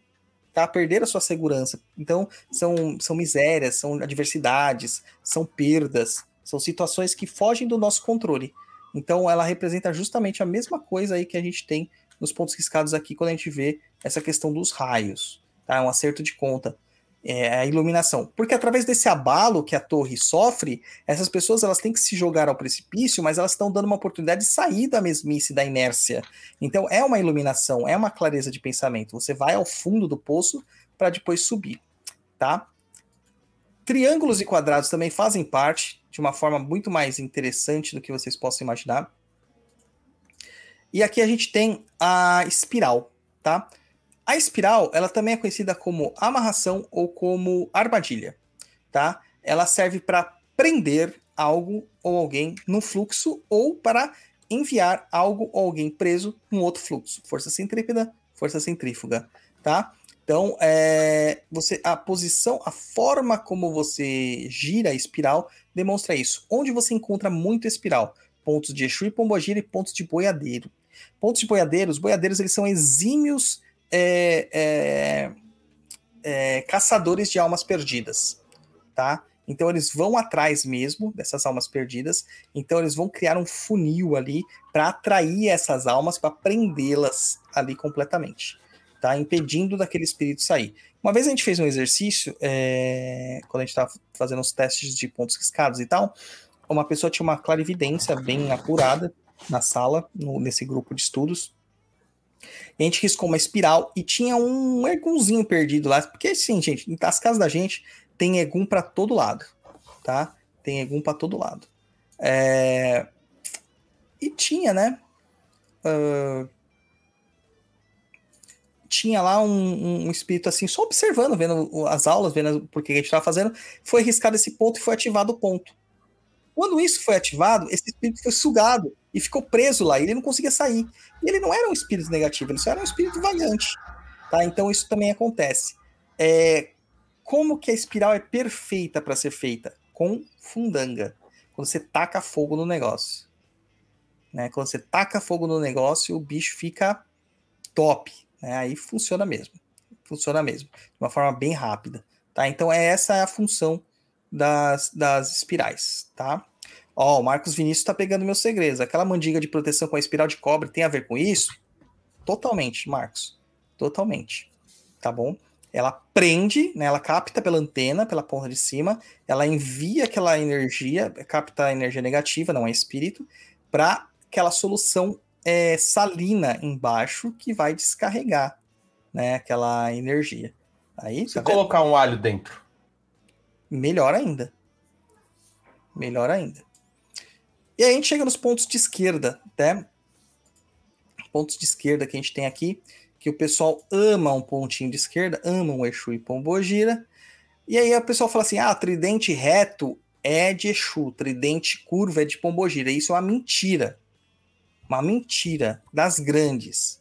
Tá? O tridente reto, ele é um tridente ativo, irradiador é aquele que toma atitudes, movimenta-se, não fica esperando acontecer, tá? O tridente curvo, ele é reativo, ele é passivo, receptivo. Para ele resolver alguma coisa, ele tem que puxar, alguém tem que fazer alguma coisa também para ele. Então é como se ele estivesse puxando essa energia, tá? Então, olha, não tem a ver com esse negócio de tridente de Exu e Pombogira. Tanto que tem vários Exus, como o meu Exu, que é esse, esse aqui é o ponto riscado completo dele. Todos os tridentes dele são redondos. Todos. Todos os tridentes dele são redondos. Tá? E ele é um Exu. Certo? Outros elementos que nós vamos poder encontrar, já volto no tridente para falar mais uma coisa, é a vela, caixões, caveiras, né? E uns outros elementos aí estranhos que a gente vai ver.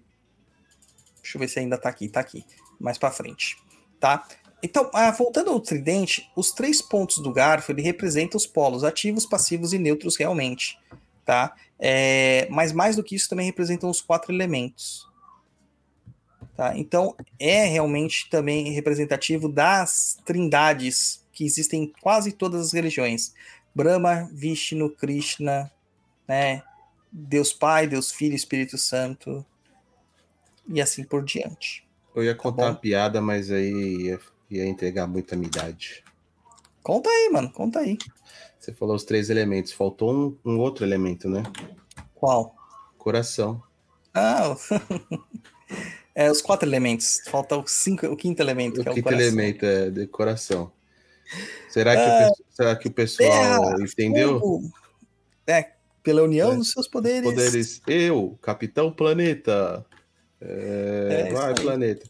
Aí, ó, acabamos de receber um super sticker do Veja Quando Puder de 10 reais. Muito Pois obrigado. Veja quando puder. É isso aí. Muito a, Aline, a Aline Nunes falou: vai, planeta! É, Nos símbolos de Exu, vocês vão perceber que existe um leme, né? Que existe essa- essas pecinhas embaixo do símbolo aqui. Isso aqui é um limitador, tá? O leme, ele delimita a ação e ele distribui a direção da energia do Exu. Se o Exu trabalha sem o leme, ele é uma energia totalmente é, selvagem, totalmente sem controle. O leme, ele vai determinar como funciona. Agora, imagina isso aqui dentro da Dikenga. Né? Imagine de onde está saindo esse leme, para onde está indo. Ele é um direcionador. Assim como o leme do barco direciona as nossas vidas, né? O leme aqui no ponto de Exu também direciona. E a gente vai poder encontrar essas três formas de grafia, que é aquela reta e as mais curvadas, né? Invertidas ou não, aí vai ter de várias outras formas. O André pergunta aqui, na Kimbanda não se usa o leme? Usa sim. Usa sim. A Kimbanda é casa de Exu, mas não quer dizer que Exu tá livre, leve e solto lá, não. Ele tem os controles dele também, que senão ele se consome, ele mesmo se consome, cara. Tá? Existem alguns outros é, pontos, tá? Isso aqui não só nos pontos de Exu, mas o nó, por exemplo, o nó aparece muito no ponto de Exu, essa união de, como se fosse aquele parênteses, né, que a gente abre, a união dos dois parênteses, é um, quase um X ali sendo formado, né? Ele representa a união de polos opostos, tá? É a união dos opostos. É mais ou menos o yin e o yang, tá? É o dual, é a energia masculina e feminina. Então, os opostos se atraem. Exatamente, são os opostos, tá? A gente pode encontrar algumas outras eh, grafias que a gente vai encontrar aí, uma nuvem, flores, né? O coração assim com uma cruz no meio, ou um triângulo com uma cruz no meio, tá? É, coqueiros, coco, chicote. O chicote a gente encontra em ponto de é um espiral estilizado, né? A gente acaba encontrando em pontos de boiadeiro, mas coco e coqueiro você encontra muito em pontos de baiano. E o que, que eles representam? Nada, só que é um baiano trabalhando lá. É mais para uma identificação. O triângulo e a cruz, ele representa o equilíbrio do poder da fé, tá? Então é muito encontrado também em pontos de pretos velhos, principalmente em pretos velhos de origem mina, tá? De etnia mina, tá bom? É, Você vai encontrar em pontos de herê. Herê odeia fazer ponto, mas às vezes eles brincam de fazer ponto, né? Então você vai encontrar pirulitos, balas, bombons, crianças estilizadas, aqueles bonequinhos, é, stickmans, né? E outras coisas mais. Então você vai encontrar esses pontos aí e são pontos que, que, que vão trazer estranhezas pra gente, tá? Ah, o ponto de criança não significa nada. Nada. Absolutamente nada. É só uma criança fazendo um desenho. Só isso. Tá? Então não tem um significado simbólico, por assim dizer. Tá entendido, japonês? Sim! É, bastante coisa, né? Caramba, Eu queria saber, coisa. assim, né? Se as pessoas aqui nessa uma hora e meia que eu tô aqui expondo, se elas compreenderam o básico sobre pontos riscados. Eu Levanta gostaria muito de saber. Vai, classe, levanta a mão. É, Daqui a pouco aparece o professor Tibúrcio aqui, né? Está muito nostálgico, né, cara? Está Sim, muito é. nostálgico. A- a- eu e a Mariana que tá falando de desenhos. Ela falou, falei, falamos do planeta, ela falou que gostava do Thundercats, eu também. Pô, Thundercats é muito bom, cara. Falaram que saiu um filme, né, do Thundercats, ou vai sair alguma coisa assim, não tem um negócio assim? Não sei, cara, não sei. É, eu vi alguma coisa que ia sair Thundercats. Hum, falando em filme que eu quero assistir, parece que é o mês que vem que vai sair Top Gun, hein? Eu quero assistir esse filme. É, Desde a pandemia tá pra sair esse filme, começou, né, a pandemia. Parece que vai sair também Doutor Destino, né? O Doutor Destino, não. O Senhor, é, Doutor Estranho agora com nos próximos dias aí vai sair também. É muito bom. Mas sabe uma coisa que eu gostei de que foi feito remake? Os dois desenhos do He-Man, cara. Dois He-Mans novos, né? Hum, que hum, hum. colocados na Netflix. Adorei, adorei. Adorei. He-Man, Daqui a tem pouco o- o... a gente fica falando só sobre outras coisas, não fala sobre. sobre o que a gente veio falar, né? Tem o Gato Guerreiro Tem, tem. Muito legal. e o Corpo Escondido pra descobrir no final do, do episódio. Não, Tem esse era o geninho, cara, na Xirra. Esse era o geninho da Xirra. É diferente. Você tá confundindo o japonês. Tá confundindo. A Xirra do Hordak, né? O, o He-Man é Não, o ele- esqueleto. Ele aparecia no final, né? Onde tá escondido, não é? Não era do He-Man? Não, é o geninho. É no geninho, era da Xirra. O He-Man trazia uma moral no final, né? Trazia sempre uma moral no final. Vamos para as perguntas, japonês? Bora, qual pergunta você quer responder primeiro? Pode ser da pauta primeiro. Da pauta primeiro? Então, vamos lá. É, chegando aqui. A. Peraí, como é que é? A Pretara Inara. É isso? Pretara Inara.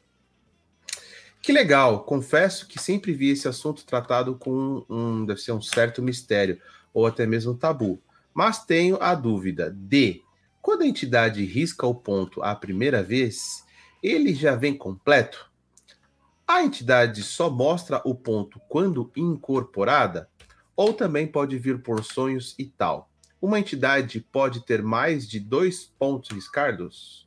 A cor da pemba define o trabalho? Obrigado desde já. Ah, da Pemba a gente respondeu, né? É, não define, tá? Assim, a entidade ela vai riscar o ponto e nem sempre vai estar completo. A primeira vez que eu risquei o ponto do rompimato, faltou um elemento. E por que que isso acontece? É, no processo de desenvolvimento é, que eu fui submetido, a gente tinha que riscar o ponto só por intuição, só por irradiação. Então a gente tinha que visualizar o ponto da nossa cabeça e botar para lá. E faltou um elemento para ser esse elemento ser o correto. E aí logo brilhou na minha cabeça o que, que era o bendito elemento, que era a estrela, que era o pentagrama.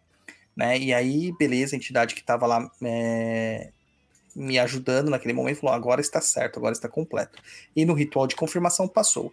Não não vai acontecer de da primeira vez, é muito raro acontecer que da primeira vez você já conseguir riscar o ponto completo, tá? Existe uma outra hipótese que a entidade não risca o ponto completo porque você não está preparado ainda para saber tudo dela.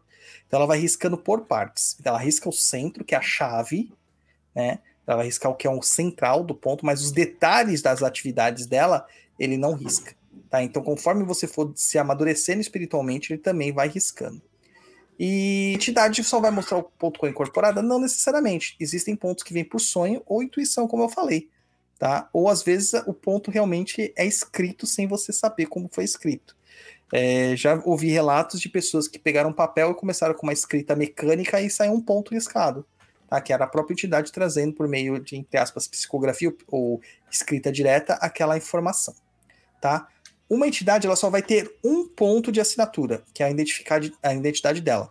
Mas a falange podem ter diversos pontos. Então, assim, o tranca-ruas do Douglas, do Douglas Rain, só tem um ponto dele de assinatura.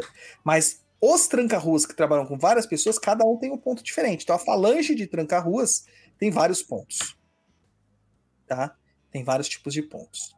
E outros pontos são pontos de demanda, pontos de função, pontos de trabalho, essas coisas. Tá bom? Acho que é isso aí. Próximo japonês. Próxima pergunta do Lucas Sanho. Um médio pode interferir na hora que a entidade está arriscando o ponto? Abre aspas. Passar na frente? Pode e faz isso constantemente. Faz isso muito, muito, muito. Ah, o ponto não vai funcionar? Se ele riscou a chave correta, vai funcionar. Os outros elementos não. É, tem que entender que enquanto nós estamos riscando ponto na Terra, a entidade está riscando ponto no astral. Tá? Então existe isso sim. Pode interferir sim. Por isso que é necessário ter a tranquilidade mediúnica para permitir que essas coisas aconteçam da melhor forma possível.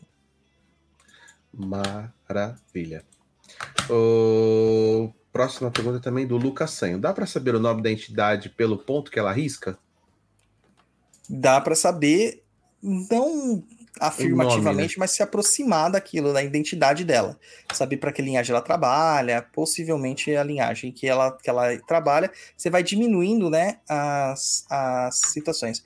Mas o ritual de confirmação, ele não é assim, olhar o ponto e falar assim, ah, essa entidade tal. Não é isso que está escrito lá. Lá está escrito as energias com quais ele trabalha, os mistérios com quais ele está envolvido. E não exatamente o nome dele, né? Não é isso que, que, a, gente, que a gente procura num ponto riscado. Entendi. Onde acho? Aqui. Próxima pergunta, é, também do Lucas Sanho. Toda vez que a entidade risca o ponta, ela é dentro da energia dela ou, ou ela pode riscar o ponto de outra entidade? Não, de outra entidade ela não risca, ela pode riscar um ponto de trabalho, um ponto de função, né? Que vai utilizar de energias que ela não utiliza. Por exemplo, um caboclo de algum pode puxar energia de Xangô, de Emanjá, de Oxum através do ponto. Não tem problema, tá? Já vi caboclo riscando ponto de Exu, entendeu? Com tridente e tudo mais, para atrair aquela energia, para fazer aquilo funcionar. Beleza, a gente não faz isso também? Faz. Então a entidade também consegue fazer. Mas é, ela vai ter um propósito para fazer isso. Não vai ser um ponto de assinatura, é um ponto de função, de trabalho. Próxima pergunta da Lu Pomponê. Pergunta: Existem outras formas de se conhecer ponto e riscado da entidade, além do ritual de confirmação na Umbanda? Então, muita gente pergunta isso aqui, cara. É, eu queria saber o porquê que eles querem saber. A melhor forma é através da conversa com o próprio guia. Né? O guia vai passando os elementos, o que significam, como montar certos pontos. Ele vai passar mirongas com os pontos feitos, etc. É, então, assim. Existe formas de você saber? Existe. Mas todas elas passam pela, pela mediunidade. Mas para você ter certeza se aquela mediunidade está bem apurada e realmente está saindo o que a entidade está tá mostrando, isso é muito difícil de gente saber se não for pelo ritual de confirmação. É, então você precisa dessas certezas da prova real para para conseguir ter essa, essa certeza e não falar que qualquer ponto é qualquer ponto. Né? Próxima pergunta da Euganaína L. Permis. Enfim. A entidade tem um tempo para arriscar o seu ponto? A entidade tem que riscar o ponto quando se apresenta, a entidade pode ter nunca ter riscado o ponto. Está correto pedir que as entidades risquem seus pontos? O ponto riscado é a assinatura digital do pós-vida? A última é uma brincadeira, ela falou. Mas é isso mesmo, tá? É uma. É o cert sign da, do astral.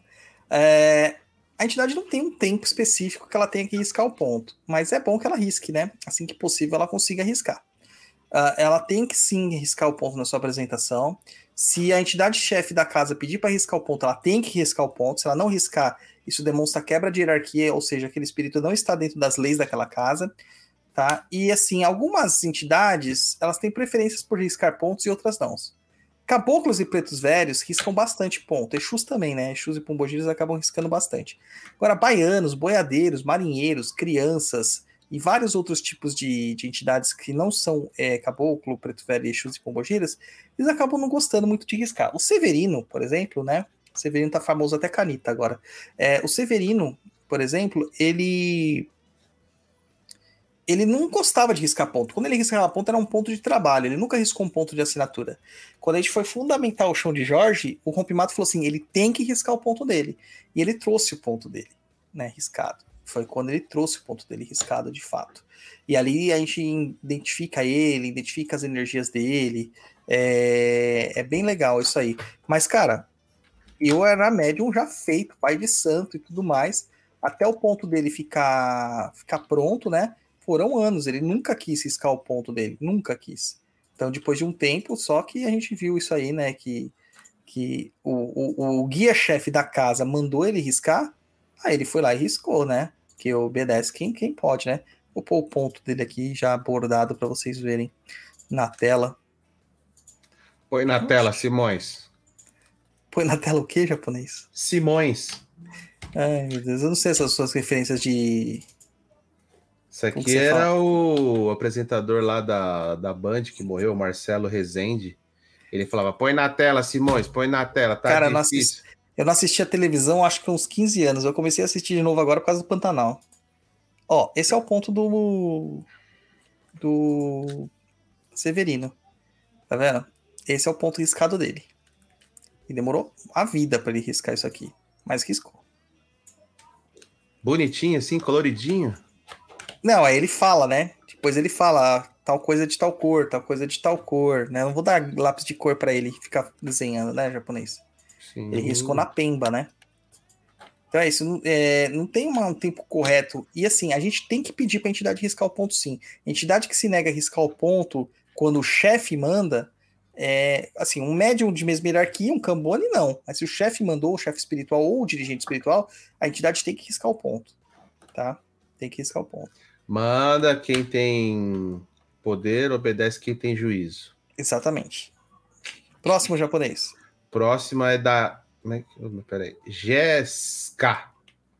Como saber se o ponto que você tem anotado foi o guia quem passou ou é uma viagem sua? Olha, duas formas. O ritual de confirmação, a princípio, e a sabedoria do, do dirigente é uma, uma forma. É, e a segunda forma é você analisando se aquilo lá tem coerência na Dikenga. Se aquela, aquele ponto conta uma história daquela entidade que se ela, se essa história ela faz coro com essa entidade. Tá? Se ela tem a ver com essa entidade. Se não, loucura, né? Só doideira. Loucura, loucura, loucura. Próxima pergunta do GC Soares 98. Na sua visão, um médio está pronto para o atendimento caso suas entidades risquem seu ponto ou outra forma delas demonstrarem, abre aspas, firmeza para o trabalho barra atendimento? Existem várias formas de mostrar firmeza, mas o ponto ele é necessário para você confirmar o médium. Um médium não confirmado, ele não é impedido de dar consulta. O médium não confirmado, ele simplesmente ele ainda passa um pouco à frente da entidade. Tá? O médium que passa muito à frente da entidade, ele não está dando consulta, ele é retirado da corrente para um tratamento. Mas o médium que está dando consulta, ele já está firmado. E essa firmeza vem dos guias espirituais, os chefes da casa que determinam isso. Tá? Mas uma vez que ele foi confirmado, ele tem que riscar o ponto. E esse ponto tem que ser, assim, todas as entidades do ritual de confirmação vão riscar o ponto. Mas será que esse ponto está correto? Essa é a questão. Entendeu? Aí passa pela, pelo crivo do chefe da casa para ver se estão corretas ou não. Próxima pergunta da Jéssica, novamente. Tem um ponto riscado que supostamente ela colocou em letras garrafais ainda, Uhum. foi me passado em sonho. Mas eu sinto que falta algo e nunca risquei incorporada com medo de ser marmotagem. Só riscando para saber? Só riscando para saber. E, gente, para com esse negócio de medo de marmotagem. Ninguém é fiscal de ninguém. Ninguém é fiscal do culto alheio, tá? Da religião alheia, da mediunidade alheia. A única pessoa que pode dizer sobre você e sobre sua mediunidade é seu dirigente espiritual e sua dirigente espiritual. Mas ninguém. Só isso. Tá? Então para de ficar se preocupando que vai cair lá na marmotas do axé, sabe? Pombogira babadeira. Gente, isso aí não funciona. Os caras que fazem as palhaçadas que eles fazem por aí, eles não estão nem aí se eles vão cair nesses lugares. Agora, gente séria impede a espiritualidade de trabalhar nesse, nesses sentidos, entendeu? Poxa, não dá, né, gente? Ó, japonês, o Tom Eagle inscreveu-se com um Prime pra gente. Muito obrigado, Tom. Muito obrigado. Aê, obrigado. Vamos lá, mais gente para se inscrever aí pra gente com Prime. Vamos lá, gente. Ajuda nós. Vamos Vamos, lá. para as perguntas das, dos favoritos. Bora, vamos lá. Primeiro, ponto riscado. Tem ordem para ser desenhado? Digo, existe uma Põe, sequência? põe na tela aí. Põe na tela, Simões. Fabiano Fernandes. Ó, se tem ordem para ser desenhado, Não tem ordem. O, se fala assim da diagramação do ponto, não, não tem ordem. O guia vai desenhar os símbolos que ele acha que por melhor desenhar. Né? O rompimata ele começa desenhando o símbolo dele sempre pela haste central do, da lança, né? E aí os outros, os outros símbolos ele desenha posteriormente. É, não tem uma, uma métrica para isso, não. Maravilha. Próxima pergunta da Natália Farias. Boa noite. Todas as entidades riscam ponto? Elas podem riscar. Isso não quer dizer que elas vão riscar. Como a gente E falou. nem, elas, cap- e nem que elas são obrigadas a riscar, né? Ah, não, obrigada é se o chefe mandar. Isso aí elas são Isso. obrigadas, né? Assim, Caboclo Preto Velho e Exu e Pombogira vai riscar. Eles riscam e faz parte da magia deles. As demais raramente riscam, cara. Muito difícil. Lá no chão de Jorge eu peço para riscar todas as entidades. Todas as entidades. Maravilha. A única entidade que não tem que riscar, qual que é? Quais as entidades que não tem que riscar ponto? Não faço ideia. A do chefe. Porque não tem ninguém superior a ele para avaliar se o ponto dele tá certo ou tá errado. Hum, entendi. Quem fiscaliza o fiscal? Aham. É, né? Quem fiscaliza o fiscal? Exatamente. Meu Deus do céu. Próxima pergunta é dela, Mariana Favoreto. Os pontos riscados das falanges têm elementos padronizados ou cada entidade tem o seu, mesmo sendo da mesma falange? Então, acaba que as falanges elas seguem alguns elementos. Por exemplo, caboclos de Oxóssi vão usar o arco e a flecha. Caboclos de Ogum vão dar preferência para a lança e para as espadas. Caboclos de Xangô para a estrela de seis, pon de, de seis pontas, para o machado, né? ou pelas pedras, ou pelo trovão. Né? Então, existem preferências que eles utilizam sim que tem que, tem, que tem que usar. Não tem sentido, dentro de um ponto de caboclo de Ogum, um raio, a não ser que aquele raio diga que ele é também cruzado com o Xangô. Mas isso tem que contar a historinha lá no ponto riscado dele, não é simplesmente estar solto lá, né? Senão vai virar o Power Rangers, né? Vai virar um Megazord. De... Power Rangers tem a força. Essa é antiga, hein, mano? Essa é antiga. Assistia Power Rangers, né, viu? Eu também, desde a primeira. Da primeira. A Mariana Favoreto fez uma, uma pergunta aqui que acho que a gente já respondeu, né, anterior. Aí, Existe uma forma correta de começar a riscar o ponto riscado? Não, não tem, não. É, eu mesmo, quando eu vou fazer alguma magia, eu começo com aquilo que eu tenho em mente que eu consigo separar, né? O, o local onde que eu risco, que é numa ardósia, né? No piso de ardósia, para saber exatamente como distribuir os elementos lá. Então isso é muito pessoal, não tem um- uma regra, não. Maravilha, maravilha. Próxima pergunta, que eu não sei falar o nome dessa pessoa, Tris, Tris Quad Cadu, Tris Quad Cadu, acho que é isso.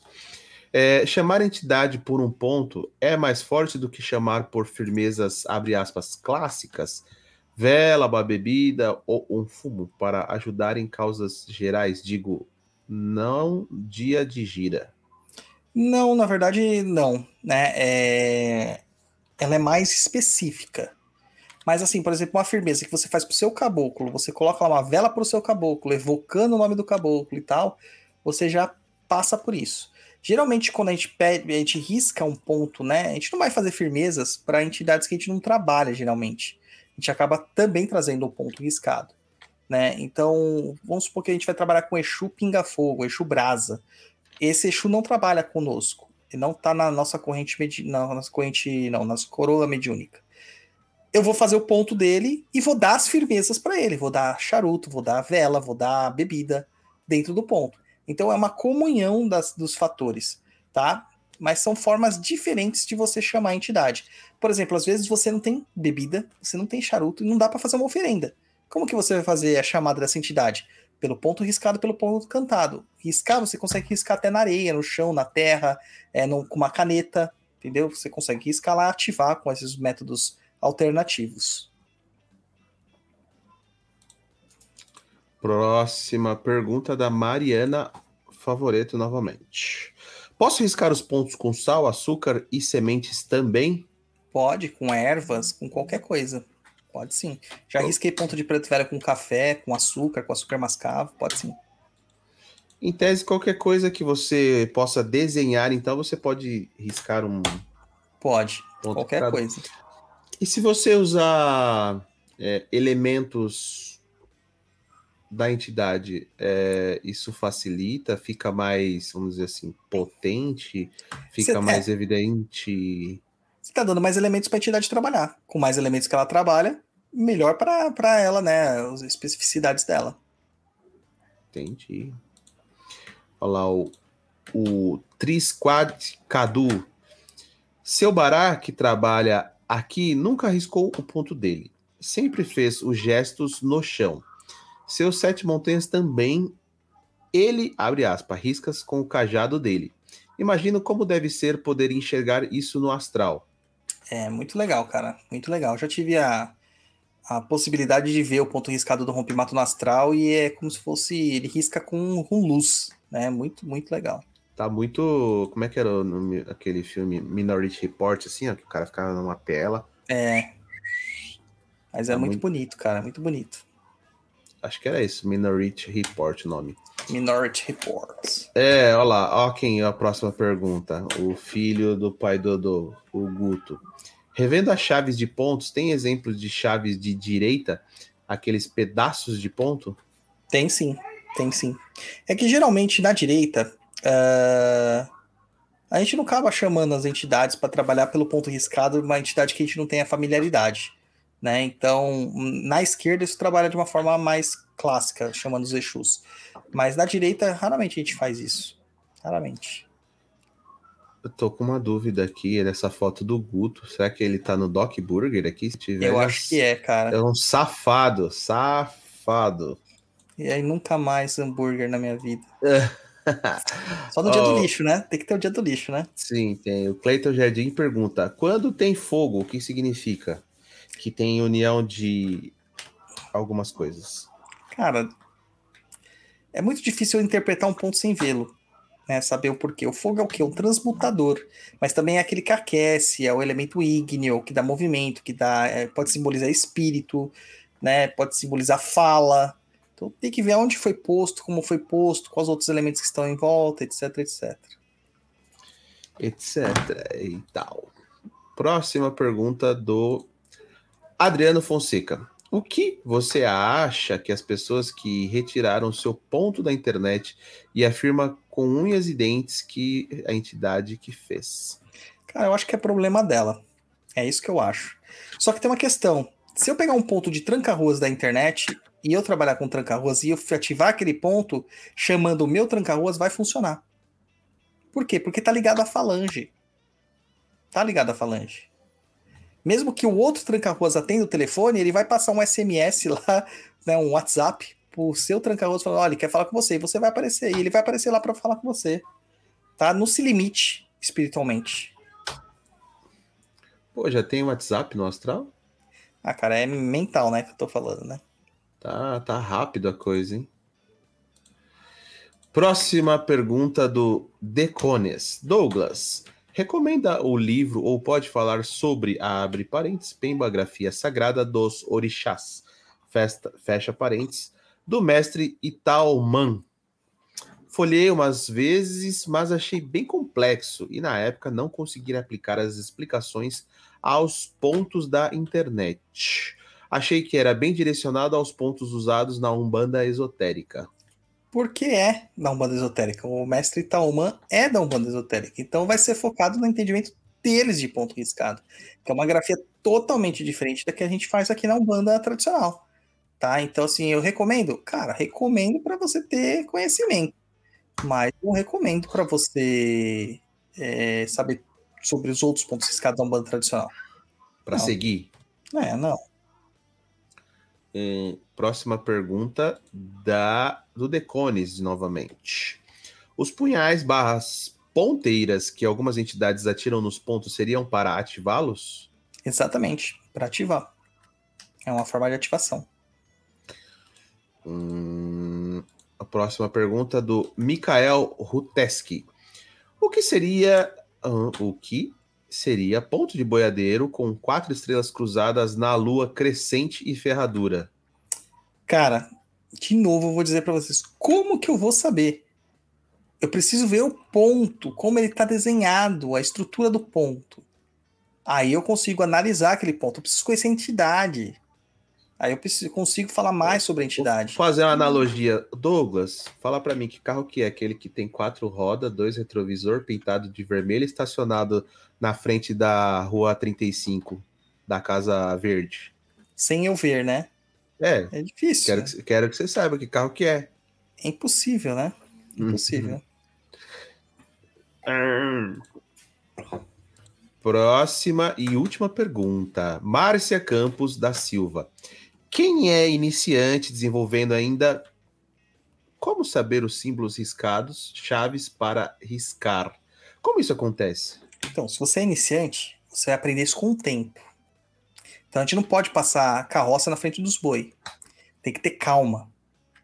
Essa é a grande problemática da Umbanda hoje. As pessoas não têm calma, não têm paciência, tá? Elas não têm paciência. Elas têm que esperar a maturidade espiritual.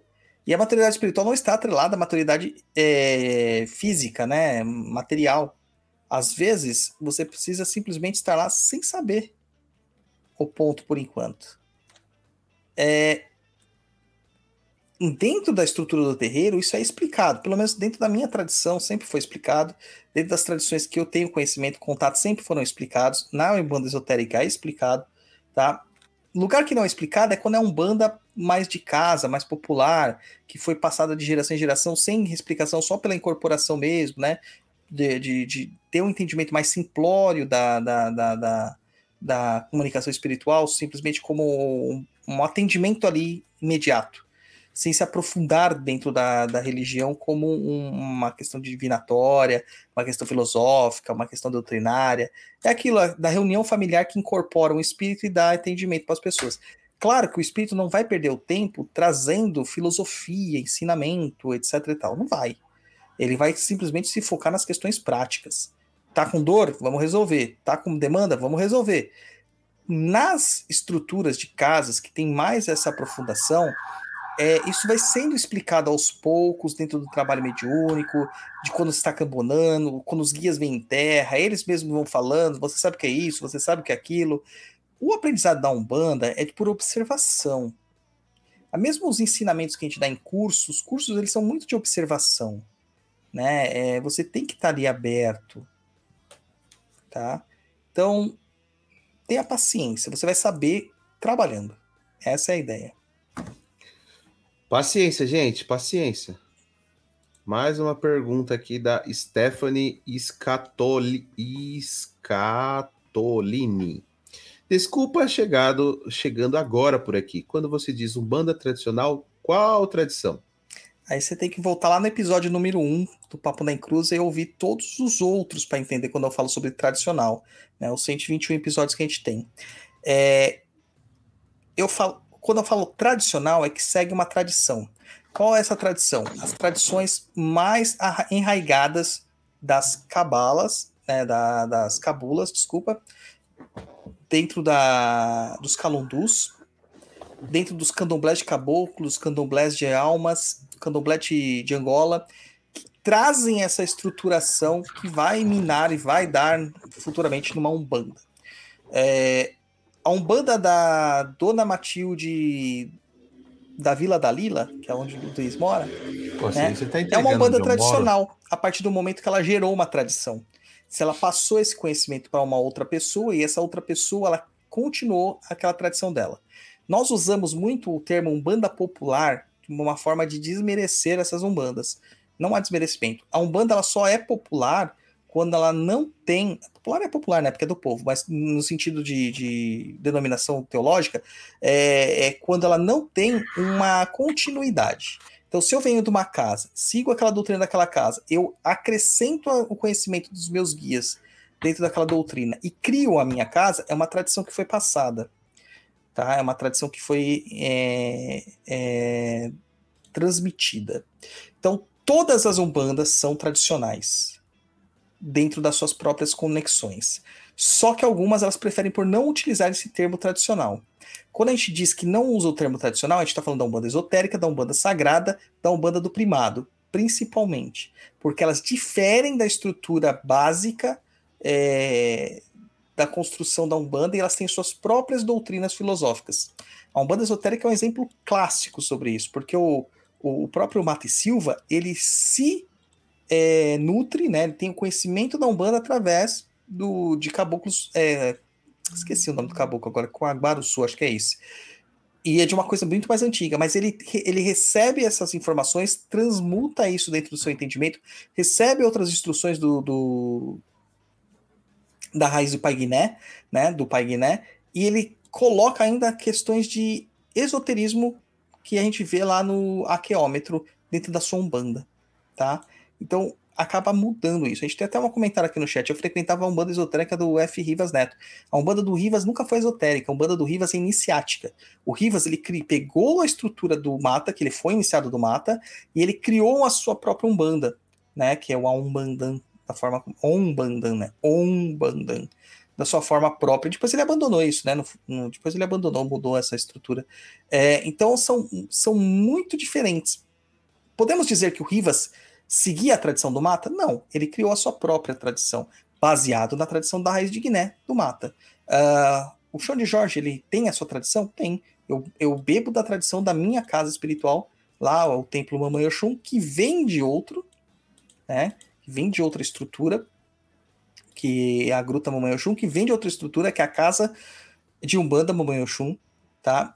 É, e você vai vendo que todos os terreiros que seguem na, nessa mesma linhagem, eles têm as bases doutrinárias muito próximas, mudando algumas diretrizes. Isso é tradição. Isso é tradição. Tá? A Umbanda do Zélio, a gente pode dizer como tradicional? Para as tendas originais, que ele usa lá, sete tendas originais, sim. Só que qual dessas tendas existe até hoje? Acho que duas né, além da, da, Nem a própria TENSP existe. O que existe hoje é uma releitura da TENSP, né, que é na Cachoeiras de Macacu, que era a cabana do pai Antônio, que é outra estrutura. Tá, então é isso. Banda tradicional é isso. Vamos para a próxima, que ah, é peraí, da... deixa eu terminar de responder o da, da Stephanie. Ah, mas o próprio fato dela ser iniciática já torna esotérica. Não, não, não se torna. Os nomes aí, eles não têm esse termo, tá? Esotérico é o conteúdo ensinado pelo Mata e Silva. Iniciática é o conteúdo ensinado pelo Rivas Neto. Eles divergem da tradição, da teologia. Quando haja essa divergência, não quer dizer pela palavra, pela, pela significância da palavra que é a mesma coisa.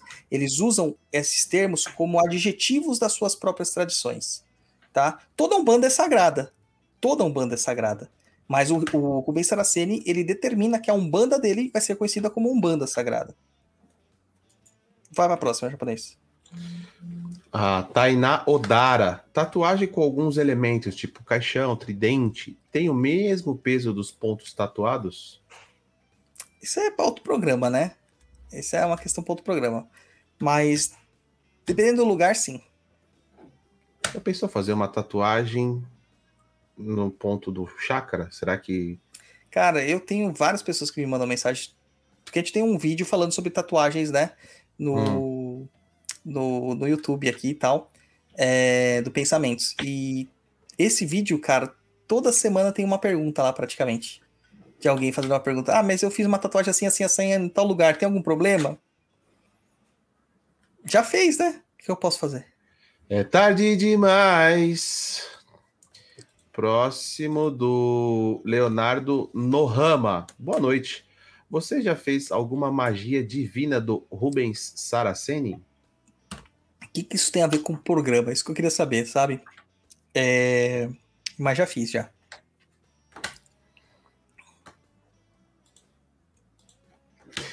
Ah, o Decones fala: todas as lives são de fato muito esclarecedoras e agregam muito. Mas a de hoje foi um verdadeiro curso.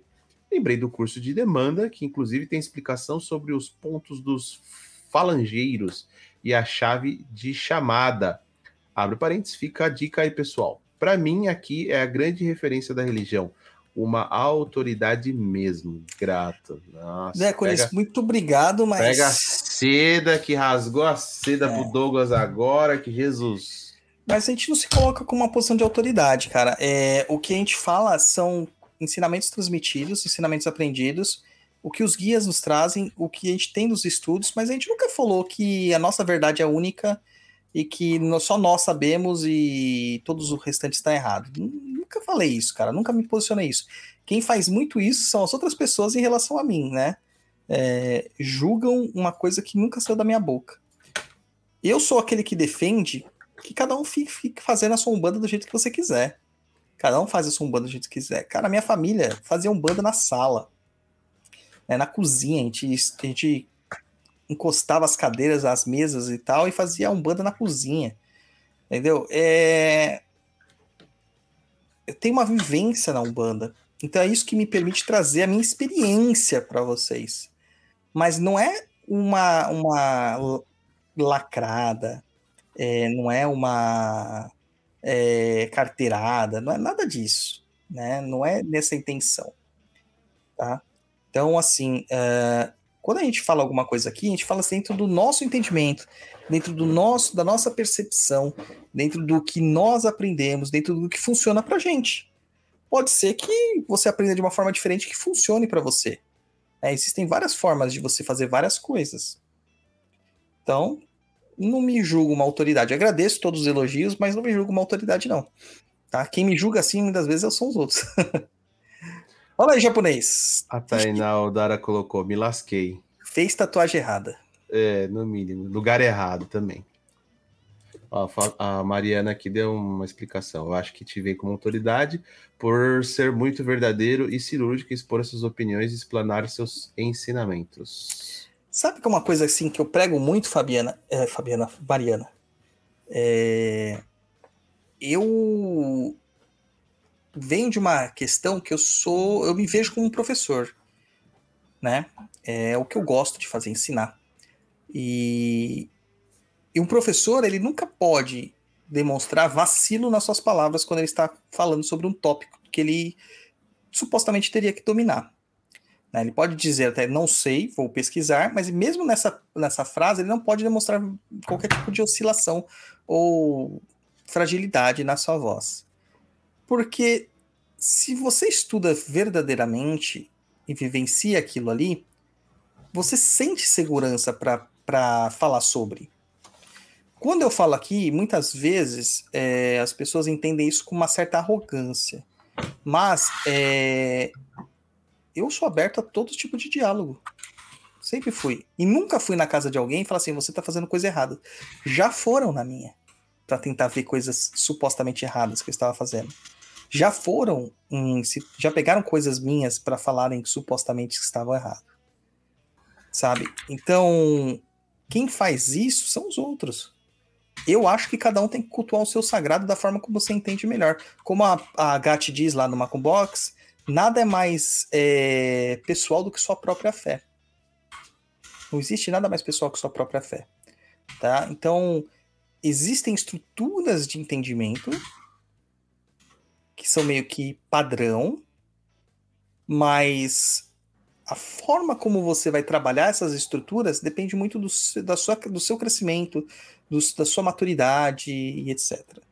É, então, assim, eu nunca vou me pôr como uma pessoa que, é, que tem autoridade, porque a autoridade determina um certo autoritarismo também. É, eu vou me colocar como uma pessoa que procura estudar. E através do estudo, procura ensinar. Porque quando nós ensinamos, nós mais aprendemos do que a pessoa que está nos ouvindo. Mas aqui no chat, vocês veem que aparece toda hora gente querendo testar conhecimentos. Tentando colocar a gente em, em sinucas, tentando colocar a gente em corners, para demonstrar um conhecimento que talvez elas possuam, e vezes possuem mesmo, muito mais do que eu, só que de uma forma totalmente deselegante. Totalmente deselegante. E aí, gente, aí Exu cuida. Exu cuida.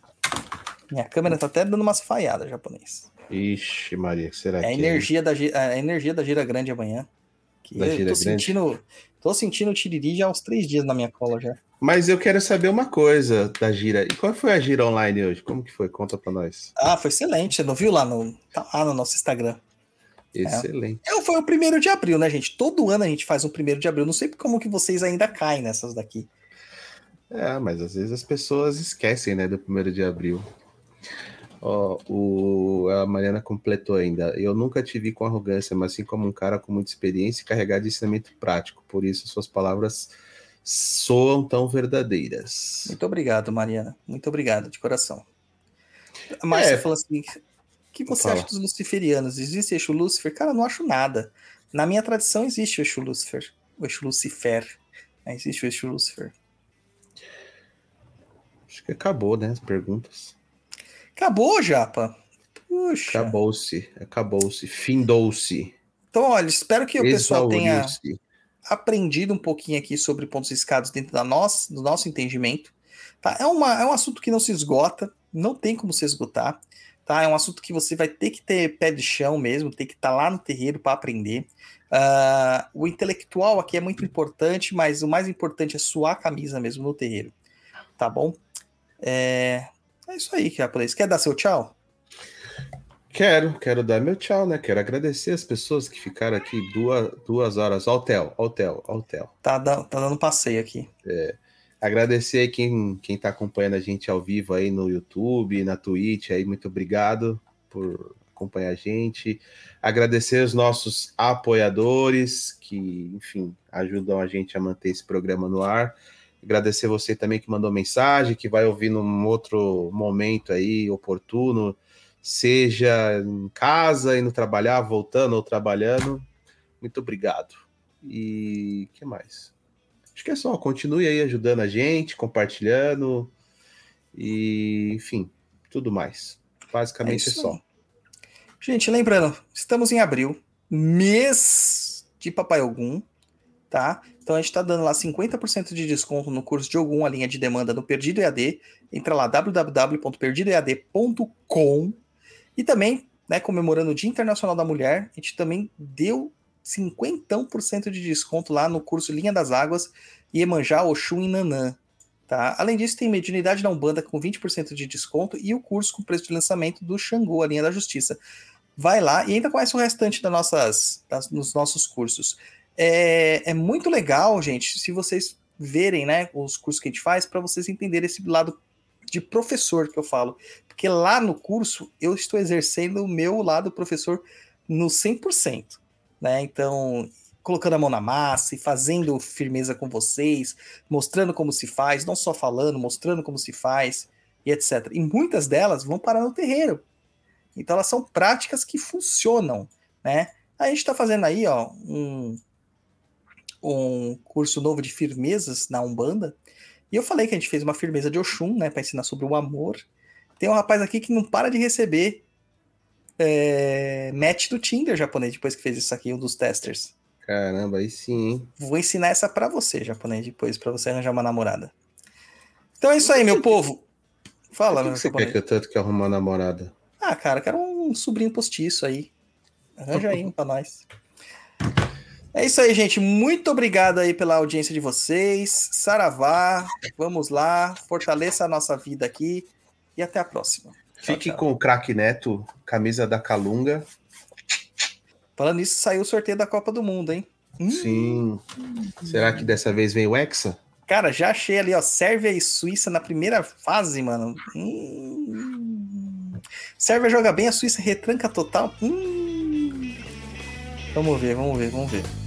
Enquanto o Saravá. Brasil depe- depender do Ney, vai ser difícil. Ah, tinha que tirar esse cara. Saravá, tchau. Valeu!